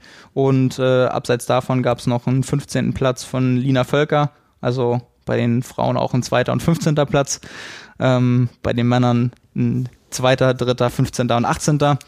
Ja, wir sind schon gespannt auf den 6. März. Dann geht es in der WTS wieder los. Ja. Und da dann mit äh, Jonas Schomburg, äh, Justus Nieschlag, ähm, Laura Lindemann, Nina Eim. Ja, ich glaube, ich, oder ich bin mir gerade nicht sicher, ob Valentin Werns auch noch startet. Ich glaube, es gibt noch einen dritten deutschen männlichen Starter. Ähm, die starten aber auf jeden Fall und dann ist die Olympiasaison offiziell eingeläutet. Genau, und äh, was es sonst noch gab, ein bisschen was Buntes. Wir haben es angekündigt letzte Woche, Wintertriathlon-WM in Italien. Äh, wer mal sehen möchte, wie sowas abläuft, äh, ich glaube, bei den bei den Age-Groupern war das Einzelformat vier Kilometer äh, Crosslauf, dann sechs Kilometer Mountainbiken und dann fünf Kilometer Langlauf, also für die Age Grouper. Es gab nämlich tatsächlich äh, einige Deutsche, die daran teilgenommen haben. Wir hatten insgesamt bei den Age Groupern drei oder haben drei deutsche Weltmeister in der AK 70 bei den Männern, in der AK 30 bei den Frauen und in der AK 80 bei den Männern. Das sind äh, Peter Grünebach, Helena Pretzel und Reinhold Wolter. An der Stelle herzlichen Glückwunsch. Herzlichen Glückwunsch. Ja. Das ist äh, ein beachtliches Ergebnis und insgesamt äh, gab es elfmal Podium für das deutsche Team. Und wie gesagt, wer sich die Bilder angucken möchte, gibt's auf trimark.de. Wir verlinken das noch einmal in den Show Notes. Das ist sehr spektakulär, wenn da Leute mit Sonderschuhen und Mountainbikes und äh, dann auf einmal dann auch noch Skiern bei einem Triathlon äh, durch den Schnee sich fortbewegen. Nische in der Nische. Die Nische in der Nische, genau. Ja, Ergebnisse sind da sonst abseits von den deutschen Age Group Ergebnissen so bei Profis und im Teamformat, glaube ich, so irrelevant, dass wir sie nicht weiter besprechen müssen. Dominierend waren wie letztes Jahr auch die Russen also Wintersportnation. Und ähm, ja, trotzdem mal spannend, sich das anzuschauen. Ja, womit machen wir weiter? Wir haben noch so ein paar Sachen. Ja, die Zeit drängt. Die Zeit drängt. Meine Oma ist 90 geworden heute. Die wartet auf mich. Ja, wir sind ja auch schon wieder, wir haben auch schon wieder fortgeschrittene Zeit. Wie, wie, wie lange hast du denn noch? Ja, komm, hau raus, hau raus. Ein bisschen haben wir noch. Jetzt kann Oma sich noch ein bisschen gedulden. Ja, genau. Ähm, ja, ich würde sagen, mit äh, wir machen noch hier die die Rennplanung von einigen Profis, ja. haken wir noch ab. Dann haben wir noch mal, so wie in den letzten Wochen, auch ein Update für die Schuhe und einen Ausblick aufs Wochenende, der relativ kurz ist. Ähm, gehen wir doch mal so durch. Also Rennplanung, wir haben gerade schon über Rot gesprochen. Ähm, unter anderem hat Boris Stein auch noch seine Rennplanung bekannt gegeben. Der wird dieses Jahr in Frankfurt starten. Genau. Also wer, wer dann in Frankfurt am Start ist, wird sich dann noch zeigen. Man hatte ja auch bei Sebastian Kienle so ein bisschen äh, gemunkelt noch. Der hatte ja einen Podcast bei uns, wer ihn noch nicht gehört hat, auch äh, für viele Perspektiven ein sehr hörenswertes Gespräch so, so ein paar Einblicke über die letzten Jahre und gerade jetzt auch für, für diese Saison mit allem, was sich da so hinter den Kulissen auch tut. Ähm, der hatte ja auch noch angedeutet, dass er überlegt, äh, soll er denn drei Rennen quasi machen, inklusive ja. Hawaii ähm, oder nicht. Also Boris Stein auf jeden Fall in Frankfurt, Jan van Berkel äh, auch gesagt, dass er in Frankfurt startet. Sicherlich zwei Athleten für Top-Platzierungen. Ähm, und äh, Daniela Rief hat bekannt gegeben, dass sie zunächst erstmal ihre Rennplanung auf ihr Heimatland beschränkt, startet in Rapperswil wieder und beim Ironman Switzerland, der dieses Jahr zum ersten Mal in Thun und nicht mehr in Zürich stattfindet. Und sie steigt ein, äh, jetzt muss ich kurz überlegen, auch in dieser Serie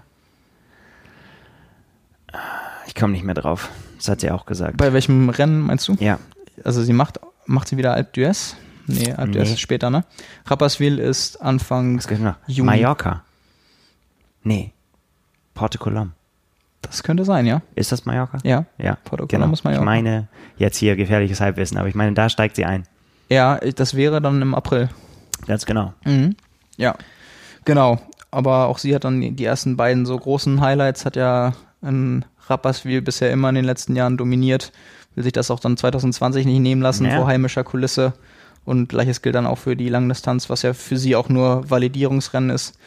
Ähm, genau, so viel zu den aktuellen Planungen. Da kommt sicherlich in den nächsten Wochen immer mal wieder ja, was total, rein. ne? Weil jetzt ja, jetzt kommt ja auch noch ein bisschen Bewegung rein, ne? Wenn man so ja. jetzt so das Sommerprogramm kennt von, äh, von gerade Sebastian Kien haben wir angesprochen, äh, ja. ne? Da muss ja jetzt das Validierungsrennen her.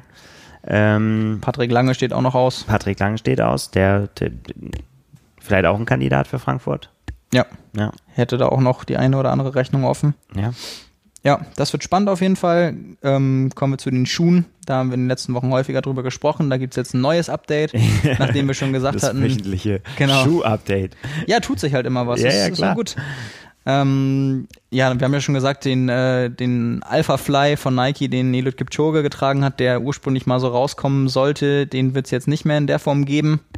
Erhältlich ähm, haben wir ja erst spekuliert, ob es den Schuh quasi gar nicht mehr geben wird und ob jetzt der Next Percent quasi das Optimum ist, was Nike da rausholen konnte. Hm. Äh, nur einige Tage später wurden wir dann eines Besseren belehrt, dass der Alpha Fly quasi so überarbeitet wurde, dass er jetzt öffentlich auf dem Markt erhältlich sein wird. Äh, ja, woran das liegt, ähm, die meisten haben es wahrscheinlich dann letzte Woche gehört, äh, muss vier Monate vor einem Einsatz äh, der Elite-Läufer auf dem Markt für jedermann erhältlich gewesen sein oder zumindest öffentlich zugänglich, damit man ihn tragen kann. Prototypen sind nicht erlaubt. Dementsprechend gibt es jetzt oder wird es ab dem 29.02. Äh, einen Nike Alpha Fly geben, der den quasi alle erhalten können, erstmal oder erwerben können, erstmal in limitierter Edition und äh, Erscheinungstag der 29.02. ist der Tag der amerikanischen Marathon Trials. Ähm, also in dem Rahmen dann quasi, ich sag mal, ein Soft Release. Ja. Und äh, dann in unbegrenzter Anzahl in den Shops wird das später folgen. Also ist am 29.02. nicht für jeden verfügbar, äh, sondern erstmal hängt wahrscheinlich damit zusammen mit dieser Vier-Monats-Regel und wahrscheinlich damit, dass jetzt alle anderen Hersteller ähm, unter Zwang sind bis zum, dann ist es dann 30.04. müsste es dann sein. Bis zum 30.04. müssten dann alle äh, ihre Schuhe rausbringen, damit die äh, gesponserten Athleten der jeweiligen Firma in Tokio auch noch damit laufen können. Wahrscheinlich hat Nike dann gesagt, äh, wir reden immer noch nur von Leichtathletik. Genau, Leichtathletik und von, genau. von Profis. Ähm, die, die dann bei Olympia starten. Wahrscheinlich hat Nike dann jetzt gesagt, äh, machen wir doch den Anfang, bevor jetzt alle äh, nachlegen und dann eine, eine große Neuheit rausbringen, weil es vorher eben noch gar keinen Carbon-Schuh von einigen Herstellern gab. Äh, bevor das dann so ein bisschen untergeht, machen sie wieder den Anfang. Also auch da irgendwie wieder ein smarter Move, so wie mit den ganzen Projekten in, in Monza und in Wien dann mit Kipchoge auch. Ähm, ja, aber für ich bin am Ende sehr gespannt, ähm, wie, ernsthaft diese Regel auch tatsächlich eingehalten wird, weil ich meine, im, im Radfahren äh, kennen wir das auch, da gibt's diese Regel auch, dass keine Prototypen gefahren werden dürfen. Fakt ist, es wird seit Jahrzehnten werden Prototypen gefahren im, in, mhm. in UCI-Rennen. Ähm, entweder fällt's keinem auf oder es wird äh, übergelabelt oder es wird äh, auf Nachfrage, wenn man sagt, ja, Moment mal, das ist doch ein Prototyp, dann sagt nein, nein, das ist kein Prototyp, den kann jeder bei uns bestellen, ist überhaupt gar kein Problem. Nur, ob du den jemals kriegst und ob der dann 50.000 Euro kostet, statt ja. irgendwie einem realistischen Preis, steht natürlich auf einem ganz anderen Blatt, aber das, so haben die Hersteller, oder was heißt verfügbar? Da stand, mm. da mhm. stand äh, online oder, oder, oder in Shops, steht in den Regeln drin. Online würde auch bedeuten, ja, ja, klar, die könnt ihr bei uns bestellen. Schickt uns eine E-Mail. Schickt uns eine E-Mail, ja. Äh, ist, ist kein Thema. Die Rechnung schicken wir euch dann später oder, oder ja. die Rück-E-Mail. Äh, damit ist er dann erhältlich. Ob der ausgeliefert sein muss, das, pff, da gibt's tausend Varianten. Ah, die, haben, die, haben, ja, die also, haben ja schon wirklich versucht, so ein bisschen hier und da entgegenzuwirken, einfach auch dieses äh, Recht, einen Schuh einziehen zu können, um das dann ja. wirklich zu untersuchen. Also nicht sozusagen, ach, es ist ja gar kein Prototyp, sondern dann eben zu messen, zu schauen und abzugleichen, wo sind denn da vielleicht die Unterschiede. Das könnte man dann ja schon belegen. Und diese Erhältlichkeitsregel ist natürlich was anderes. Ich könnte mir aber schon vorstellen, dass jetzt gerade deshalb alle so hinterher sind, weil natürlich keiner scharf darauf ist, äh, irgendwie so einen Skandal an die eigene Marke zu binden, dass da irgendeinem Athleten ein Ergebnis entzogen wird, nur weil auf Nachprüfung irgendwie der Schuh ja, aber das ist äh, auch die Frage, getragen werden durfte. Das, ob's das würde. Da steht ja so auch nicht drin. Äh, ja, ob, aber dann oder ob das erstmal ein Du-Du-Du gibt und eine Verwarnung mhm. und sagen, das ist ja so, du hast dein Hemd nicht in die Hose gesteckt, so praktisch. Ja, ich, ich, ich glaube aber, das, das wollen erstmal alle vermeiden. Ne? Ja, klar. Also, aber das meine ich ja nur. Also ich bin gespannt, wie, wie ernsthaft. Also ob dann tatsächlich da wie so Dopingkontrolleure so Schuheinzieher rumlaufen und sagen, du, gib mal deine Schuhe, die sehen mhm. komisch aus. Also es würde ja auch jetzt mal, wenn man es mutwillig machen würde, sind die Hersteller durchaus in der Lage, auch so einen Schuh zu produzieren, wo du von außen, der von außen einfach identisch aussieht und ja. was da, da drin steckt, das kann kein Mensch beurteilen. Aber eben deswegen gibt's ja mit begründetem Verdacht dann die Möglichkeit, Möglichkeit, das ja. genauer zu überprüfen. Wird, genau. so, wird so ein Ding mal aufgeschnitten. Machen wir auch nochmal. Ähm, genau, getestet wird mit Schuhen im Vorfeld momentan viel bei Hauptwettkämpfen. Jetzt gesehen, warum auch immer, ob es äh, leihweise war, weil Schuhe vergessen oder so. Gustav Iden ist im Trainingslager in Thailand auf Wäre einmal. ein Kandidat dafür. ja, ist äh, auf einmal mit Sketchers rumgelaufen, habe ich gesehen. Schuhe. Ja, genau. Ich habe auch keinen Helm gehabt, als ja. ich Weltmeister geworden bin. Schuhe habe ich auch keine.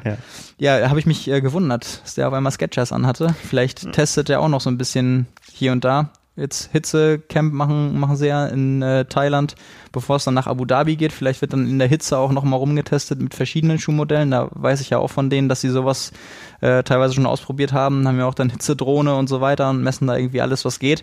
Mhm. Also auch spannend, ob das jetzt wirklich nur, äh, keine Ahnung, das Paar stand da noch so rum und schnell mal irgendwie anziehen oder ob das jetzt wirklich planmäßig was ist, was über eine längere Dauer ausprobiert wird. Aber ja, da wird. Ich kenne da jemanden, der da dran bleibt, Simon. Ja, ich auch. Ja. Gerade bei Laufschuhen. genau. ja, das ist mir noch so aufgefallen. Ansonsten sind wir ja mit den Themen aus der Szene soweit durch. Wir haben noch äh, einen Ausblick aufs Wochenende. Am Wochenende ist Challenge Wanaka. Ähm, unter anderem am Start. Wir hatten ihn heute schon Joe Skipper, mm, so als ersten Einstieg für größere Rennen in die Saison äh, gegen Braden Curry. Das ist sicherlich so das spannende Duell bei den Herren, ja. bei den Frauen. Radka Kahlefeld als große Favoritin am Start. Wanaka, eins der ja, schönsten Rennen des ganzen Jahres in Neuseeland. Uralt auch schon, ne? Uralt ja. und seit zwei Jahren nur noch eine Mitteldistanz und keine Langdistanz mehr, weil einfach nicht genug Leute im April auf die Wahnsinnsidee gekommen sind, eine Langdistanz zu machen und dafür noch nach Neuseeland zu reisen. Genau, also nur noch ausschließlich Mitteldistanzrennen. Wir werden darüber berichten und auch darüber sprechen. Und ansonsten zum Abschluss haben wir noch was in eigener Sache, denn wir haben soeben auch nicht nur erfahren, wie das Startfeld von der Challenge Rot ist, sondern auch unsere eigene äh, neue Ausgabe der Triathlon in den Druck gegeben. Genau. Ist fast Ch zeitgleich passiert. Challenge auf den Knopf gedrückt. Genau, wieder eine spannende Ausgabe, die, ähm, die an den Kiosk kommt. Genau, vielleicht einmal kurz äh, umreißen, äh, um was wir uns gekümmert haben. Äh, groß auf dem Cover Patrick Lange, 2.0 haben wir es genannt. Ähm, ähm, ja, mit dem und mit seinem neuen Coach äh, Björn Geßmann, der auch unser Triathlon-Coach ist, haben wir lange gesprochen und äh, äh, ja, interessante Aussagen zusammengetragen, die ich jetzt noch nicht verrate. ähm, ja, wohin die Reise gehen soll. Ja, das Ziel ist die Weltspitze, da wo er, wo er herkam, äh, will er wieder hin. Und äh, wie er sich das vorstellt, ja, das kann man lesen in der nächsten Ausgabe. Dann haben wir uns ähm, beschäftigt, ja, mit ganz vielen. Im, im, Im Technikbereich haben wir gesagt, haben wir eine große Kaufberatung zum Thema Neopren. Jetzt ist so die Zeit der Testschwimmen, jetzt geht's los, äh, wenn man sich äh, da neu aufstellen will, auszuprobieren, ähm, zu testen, Modelle und äh, wie man da das Passende findet, wie man da am besten vorgehen soll, das beschreibt unsere große Kaufberatung. Wir haben uns äh, ähm, in der Szene, wenn wir da bleiben, wir haben uns mit, du hast dich mit Justus Nieschlag unterhalten. Genau. Ja. Vielleicht auch als Ankündigung an der Stelle, wir haben jetzt ein relativ großes Interview oder ich habe ein Interview mit ihm gemacht. Das erscheint in dieser Ausgabe und wir werden seinen Weg, der ja durchaus äh, speziell ist durch seine Verletzung 2019, weiterhin begleiten in den nächsten Monaten in jeder Ausgabe. Das wird jetzt in Serie gehen, entweder bis zum Test-Event oder Quali-Event in Kienbaum oder wenn denn die Quali bei Justus Nieschlag klappen sollte, auch darüber hinaus bis Tokio und danach. Also in jeder Ausgabe wird was dazu kommen. So ein Status-Update ist in mehreren Trainingslagern äh, wie gesagt, auch in Abu Dhabi am Start. Äh, so ein Einblick in seine Gedankenwelt, ins Training, in die Vorbereitung auf das Quali-Event äh, und alles, was da im Team drumherum stattfindet, äh, auch mit seinem, in Abstimmung mit seinem Trainer Dan Lorang. Ähm, ja, um, um da mal so einen Einblick geben zu können in Serie ab der nächsten Ausgabe in jedem Magazin, entweder bis zu der Ausgabe nach Kienbaum oder nach Tokio. Ganz genau. Dann haben wir uns ähm, großes Thema mit dem Thema Laufökonomie beschäftigt, äh, was ich persönlich immer wieder total spannend finde zu sehen, ähm, was das für ein riesiger Parameter ist letztendlich. Ne? Wir haben uns da mit der mit den Messmethoden beschäftigt, mhm. äh, damit, wie man die Laufökonomie verbessern kann, haben ein paar Rechenbeispiele drin, ja. was äh, was es bringen kann. Ähm, sehr spannendes Thema. Und äh, für die Technik-Freaks unter uns äh, haben wir uns mit dem Thema Aerotuning beschäftigt, nämlich äh, mit dem Umrüsten oder mit dem Ausrüsten von Rädern auf äh, die allseits beliebten mittlerweile Einfachschaltung, sprich ein Kettenblatt vorne, 11, 12 oder 13 äh, Ritzel hinten, je nachdem, welchem Schaltungshersteller man sein Vertrauen schenkt. Äh, gibt's in Serie von SRAM, gibt's als Umbauvarianten, wo man selber tätig werden muss, zum Beispiel von Shimano, also auch das kann man einfach machen. Ähm, ja, da haben wir uns mal mit beschäftigt, mit dem Stand der Technik und äh, was dafür notwendig ist und ja, was es bringen soll. Ne? Denn letztendlich ja. ist es äh, eine Vereinfachung ähm, vom Schalten her. Äh, weniger ist mehr, könnte man sagen in dem mhm. Fall. Und äh, es ist auch äh, eine Frage der Aerodynamik. Ja. Ja. Genau, Herzfrequenz haben wir noch drin, ob das mittlerweile schon veraltet ist bei allen neuen Möglichkeiten, ja. die man so hat oder was man immer noch sinnvoll für sein Training daraus ableiten kann, wie man es anwenden sollte und was auch so in der Technik bei den verschiedenen Disziplinen in den letzten Jahren dazugekommen ist an Möglichkeiten, was man messen kann ähm, und dann Auswirkungen, wie kann man das auch für Schlafanalyse und so weiter ja. nutzen. Ein Überblick dazu und dann noch so ein paar Prognosen vor dem richtig großen Saisonstart fürs Jahr 2020. Genau. Ähm, bei der einen oder anderen Sache haben wir uns mal ein bisschen aus dem Fenster gelehnt. Die eine oder andere Prognose lag vielleicht dann auch eher auf der Hand. Äh, haben wir auch noch mal so in die Glaskugel geschaut. Ja, wieder ein großer Rundumschlag. Ähm, dann erhältlich digital schon ab morgen, Ganz wenn ihr das an diesem Dienstag hört und nicht erst später. Ja. Ähm, und am Kiosk ab nächsten Mittwoch. Ganz genau. Genau, an dieser Stelle erstmal vielen Dank, Nils. Simon, vielen Dank. Es war mir eine Freude, eine Ehre, ein großer Spaß. Genau. Weil äh, nächste Woche werde ich ja wahrscheinlich wieder mit Frank aufnehmen. Ja, ihr könnt mich auch öfter mal einladen. Genau, machen ich, ich komme ich komm gerne vorbei und unterhalte mich mit euch. Ja, machen wir. Machen wir mal eine ja. Dreierrunde. Schlagen, schlagen wir mal vor. Dann wird es noch länger. Vermutlich, ja. Ja, und äh, natürlich in erster Linie danke für alle, die bis hierhin zugehört haben. Wenn ihr Fragen habt, Ideen, Feedback, Kritik, dann schreibt uns gerne, kommentiert gerne. Ansonsten Dankeschön, bis nächste Woche und macht's gut. Gutes Training. Bis dahin. Ciao.